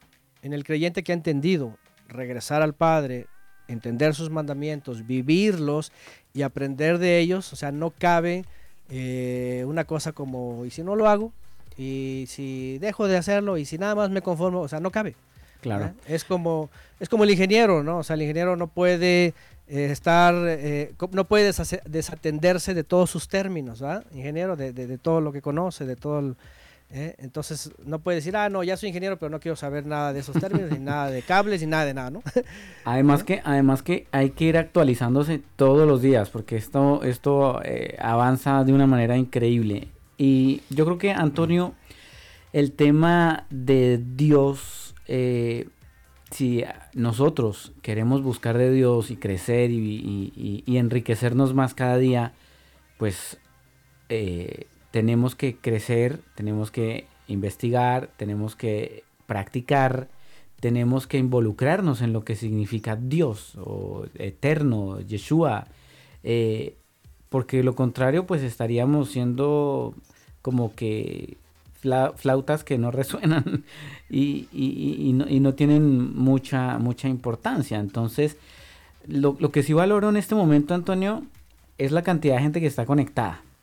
Porque hay mucha qué gente que está conectada, ha participado en el chat, han participado también en Facebook Live y les enviamos un abrazo muy especial a todos los que están conectados. Y creo que el tema ha sido, por lo menos para mí ha sido muy enriquecedor y creo que para ellos también, por eso están ahí conectados. Eh, y ha sido muy, muy interesante, Antonio. Nuevamente queremos agradecer el, el tiempo tan valioso que nos regalas al Con, compartir. con lluvia, Daniel, porque yo le escuché a Antonio mientras nos entregaba su disertación, algo de lluvia. Si era lluvia, Era Oh, sí, lluvia, y- ¿cierto? Y eso que cerró la ventana aquí porque se yo escuchó el trueno Pero fuerte. Riquísimo. Yo estaba que me tomaba un cafecito aquí con esa lluvia, qué maravilla. Sí, aquí empieza justo en este momento, ya en esta época, la temporada de lluvias. Ay, pero qué rico, qué cuánta falta nos hacen por aquí las lluvias al sur del continente. Antonio, pues con esa lluvia, no sé si ya escampó, pero si no, disfrútela con un cafecito, con, con no sé, con ¿qué, qué se toman allá cuando tienen frío? ¿Café? ¿O alguna sí, bebida? un, sí, un café, un cafecito, sí. ¿Y qué toman en México? Por ejemplo, en, en Argentina toman mate, en Chile toman té, en México... Ah, bueno, en México chocolate. ¡Ah, qué rico! Chocolate- chocolate Antonio, caliente, delicioso. Sí, Ay, no, no, No, no, sí. no, qué maravilla. ya me antojé Sí, aquí el- chocolate, Antonio. Aquí las No, y 11.34 y... Oh, Dios mío. Perdón, aquí en casa tenemos cacao, por ejemplo, y preparamos nuestro chocolate a nuestro gusto también. Ay, Dios mío, Sí, sí, bendito. sí. Qué bendición. O sea que el Shabbat va a estar bueno esta semana. Va a estar bueno, sí, ya cuando empieza la lluvia, lo fresco, rico, vamos a disfrutar del chocolatito. Ay, un chocolatico hasta ahora, qué rico. Bueno, Antonio, pues lo dejamos para que disfrute su chocolate con este frío que debe estar haciendo y con esta lluvia que los está acompañando. Muchísimas gracias por, por entregarnos eso que Dios le ha dado y el tiempo que usted también le ha dedicado a cada detalle, a cada lectura, a la interpretación, a lo que dice, a lo que significa, qué dice la Torah. Bueno, todo eso que usted nos ha dicho, que sabemos que está reflejado en tiempo, en años, en horas de, de, de búsqueda y de investigación hoy nosotros podemos eh, corrernos eh, un poco la, la- la ignorancia que teníamos y entender un poco más, El velo. eh, sí, un poco más acerca de lo que significa esta, esta celebración o esta festividad de Hanukkah, interesante pero discutible finalmente. Y bueno, cada cual queda la decisión de, de, según la exposición de lo que hoy pues Antonio nos ha entregado. Antonio, mil gracias. Quedamos pendientes entonces para Purín, ¿no? Sí, sí, sí, gracias a ustedes, gracias a todos los que escuchan también, nos, nos aguantan todo este tiempo. Sí, la próxima sería Purim, ajá, ya hablaremos de todo lo que es esto también. Purim sería como eh, Miss Universo, ¿cierto? Purim significa suertes. Ajá, suertes y bueno, sí aparece ahí Sí, una especie Universo. de concurso. Sí, es un ahí. Universo bíblico. Sí, bueno, ya veremos, ¿no? Según dice, ¿no? Cosa que nunca existió, ya veremos. Bueno, está Miss Universo en la Biblia, no se lo pierda. Eh, bueno, ¿cuál fue la reina? No, mentiras. Antonio, un abrazo. Gracias por estar con nosotros y a toda la gente de Casa de Estudios Cielos Nuevos y Tierra Nueva. Un abrazo enorme. Tómense un chocolate, por favor. Los que pueden, disfruten del chocolate y nosotros nos quedamos muy pendientes para el próximo martes. Pero antes de que Antonio se nos vaya, para la gente que quiera visitar su sitio web, Cielos Nuevos, y tierranueva.org, ahí sí es. Y en exactamente. estudios, en estudios generales ahí pueden escucharse todo lo que, lo que sea de su interés. Y digo, ahí todo es bíblico, ¿verdad? obviamente, Mm. pero ahí está en estudios Oiga, generales. Antonio, si hay gente, porque es que usted sabe que hoy, ahora en cuarentena, hay tiempo, hay mucho tiempo. Y hay gente que, que es muy amante de YouTube. ¿Lo pueden encontrar a usted en YouTube? Sí, por supuesto, en YouTube tenemos el canal que, así es, youtube.com diagonal, Cielos Nuevos, también ahí nos encuentran, aunque obviamente lo que tenemos ahí eh, es yo creo que como un 20% o 30%, en nuestra página, en otras redes tenemos ya ahí enlazado todo el material, todo el material, que son miles de horas. Ahí está, para que usted que nos está escuchando pueda eh, seguir creciendo con estos temas, edificando, eh, ampliando y ampliando su intelecto, porque sí que necesitamos eh, ir a la historia que desafortunadamente nos han enseñado mal.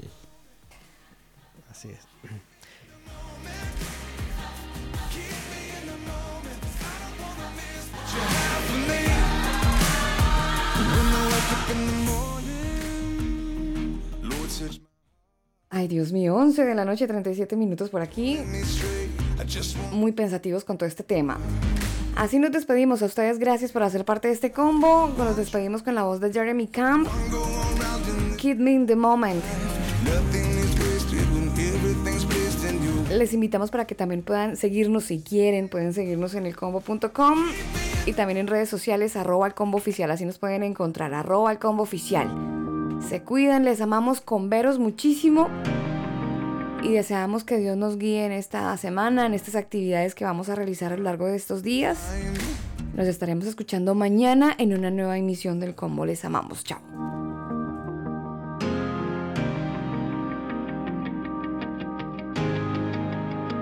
I've been thinking about time?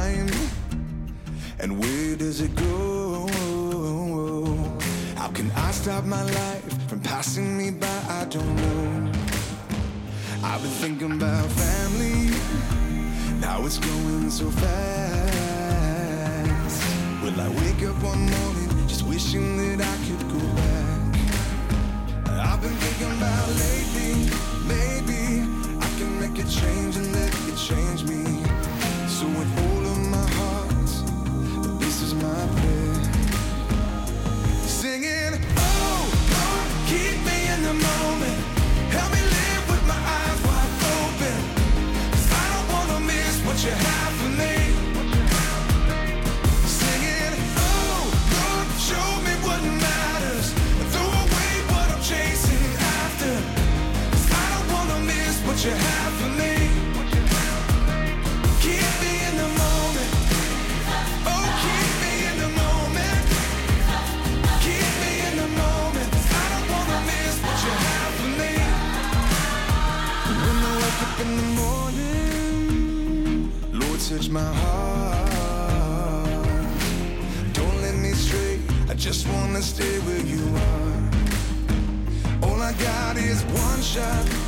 one try. One go around in this beautiful life. Nothing is wasted when everything's placed in your hands. Singing, oh Lord, keep me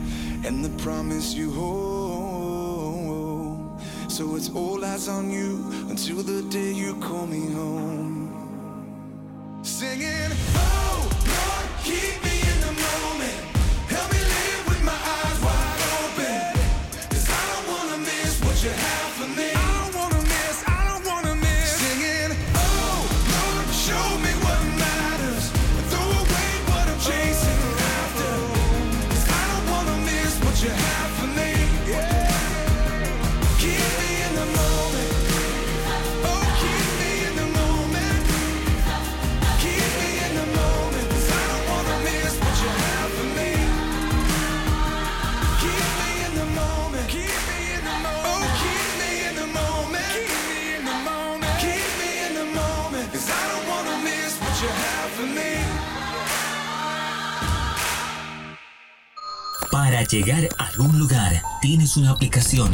Para llegar al Padre, Jesucristo es el único camino. El combo. Tú pones el lugar, nosotros te acompañamos. El combo.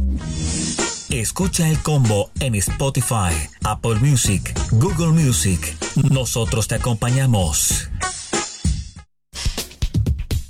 Este programa no contiene mensajes de violencia.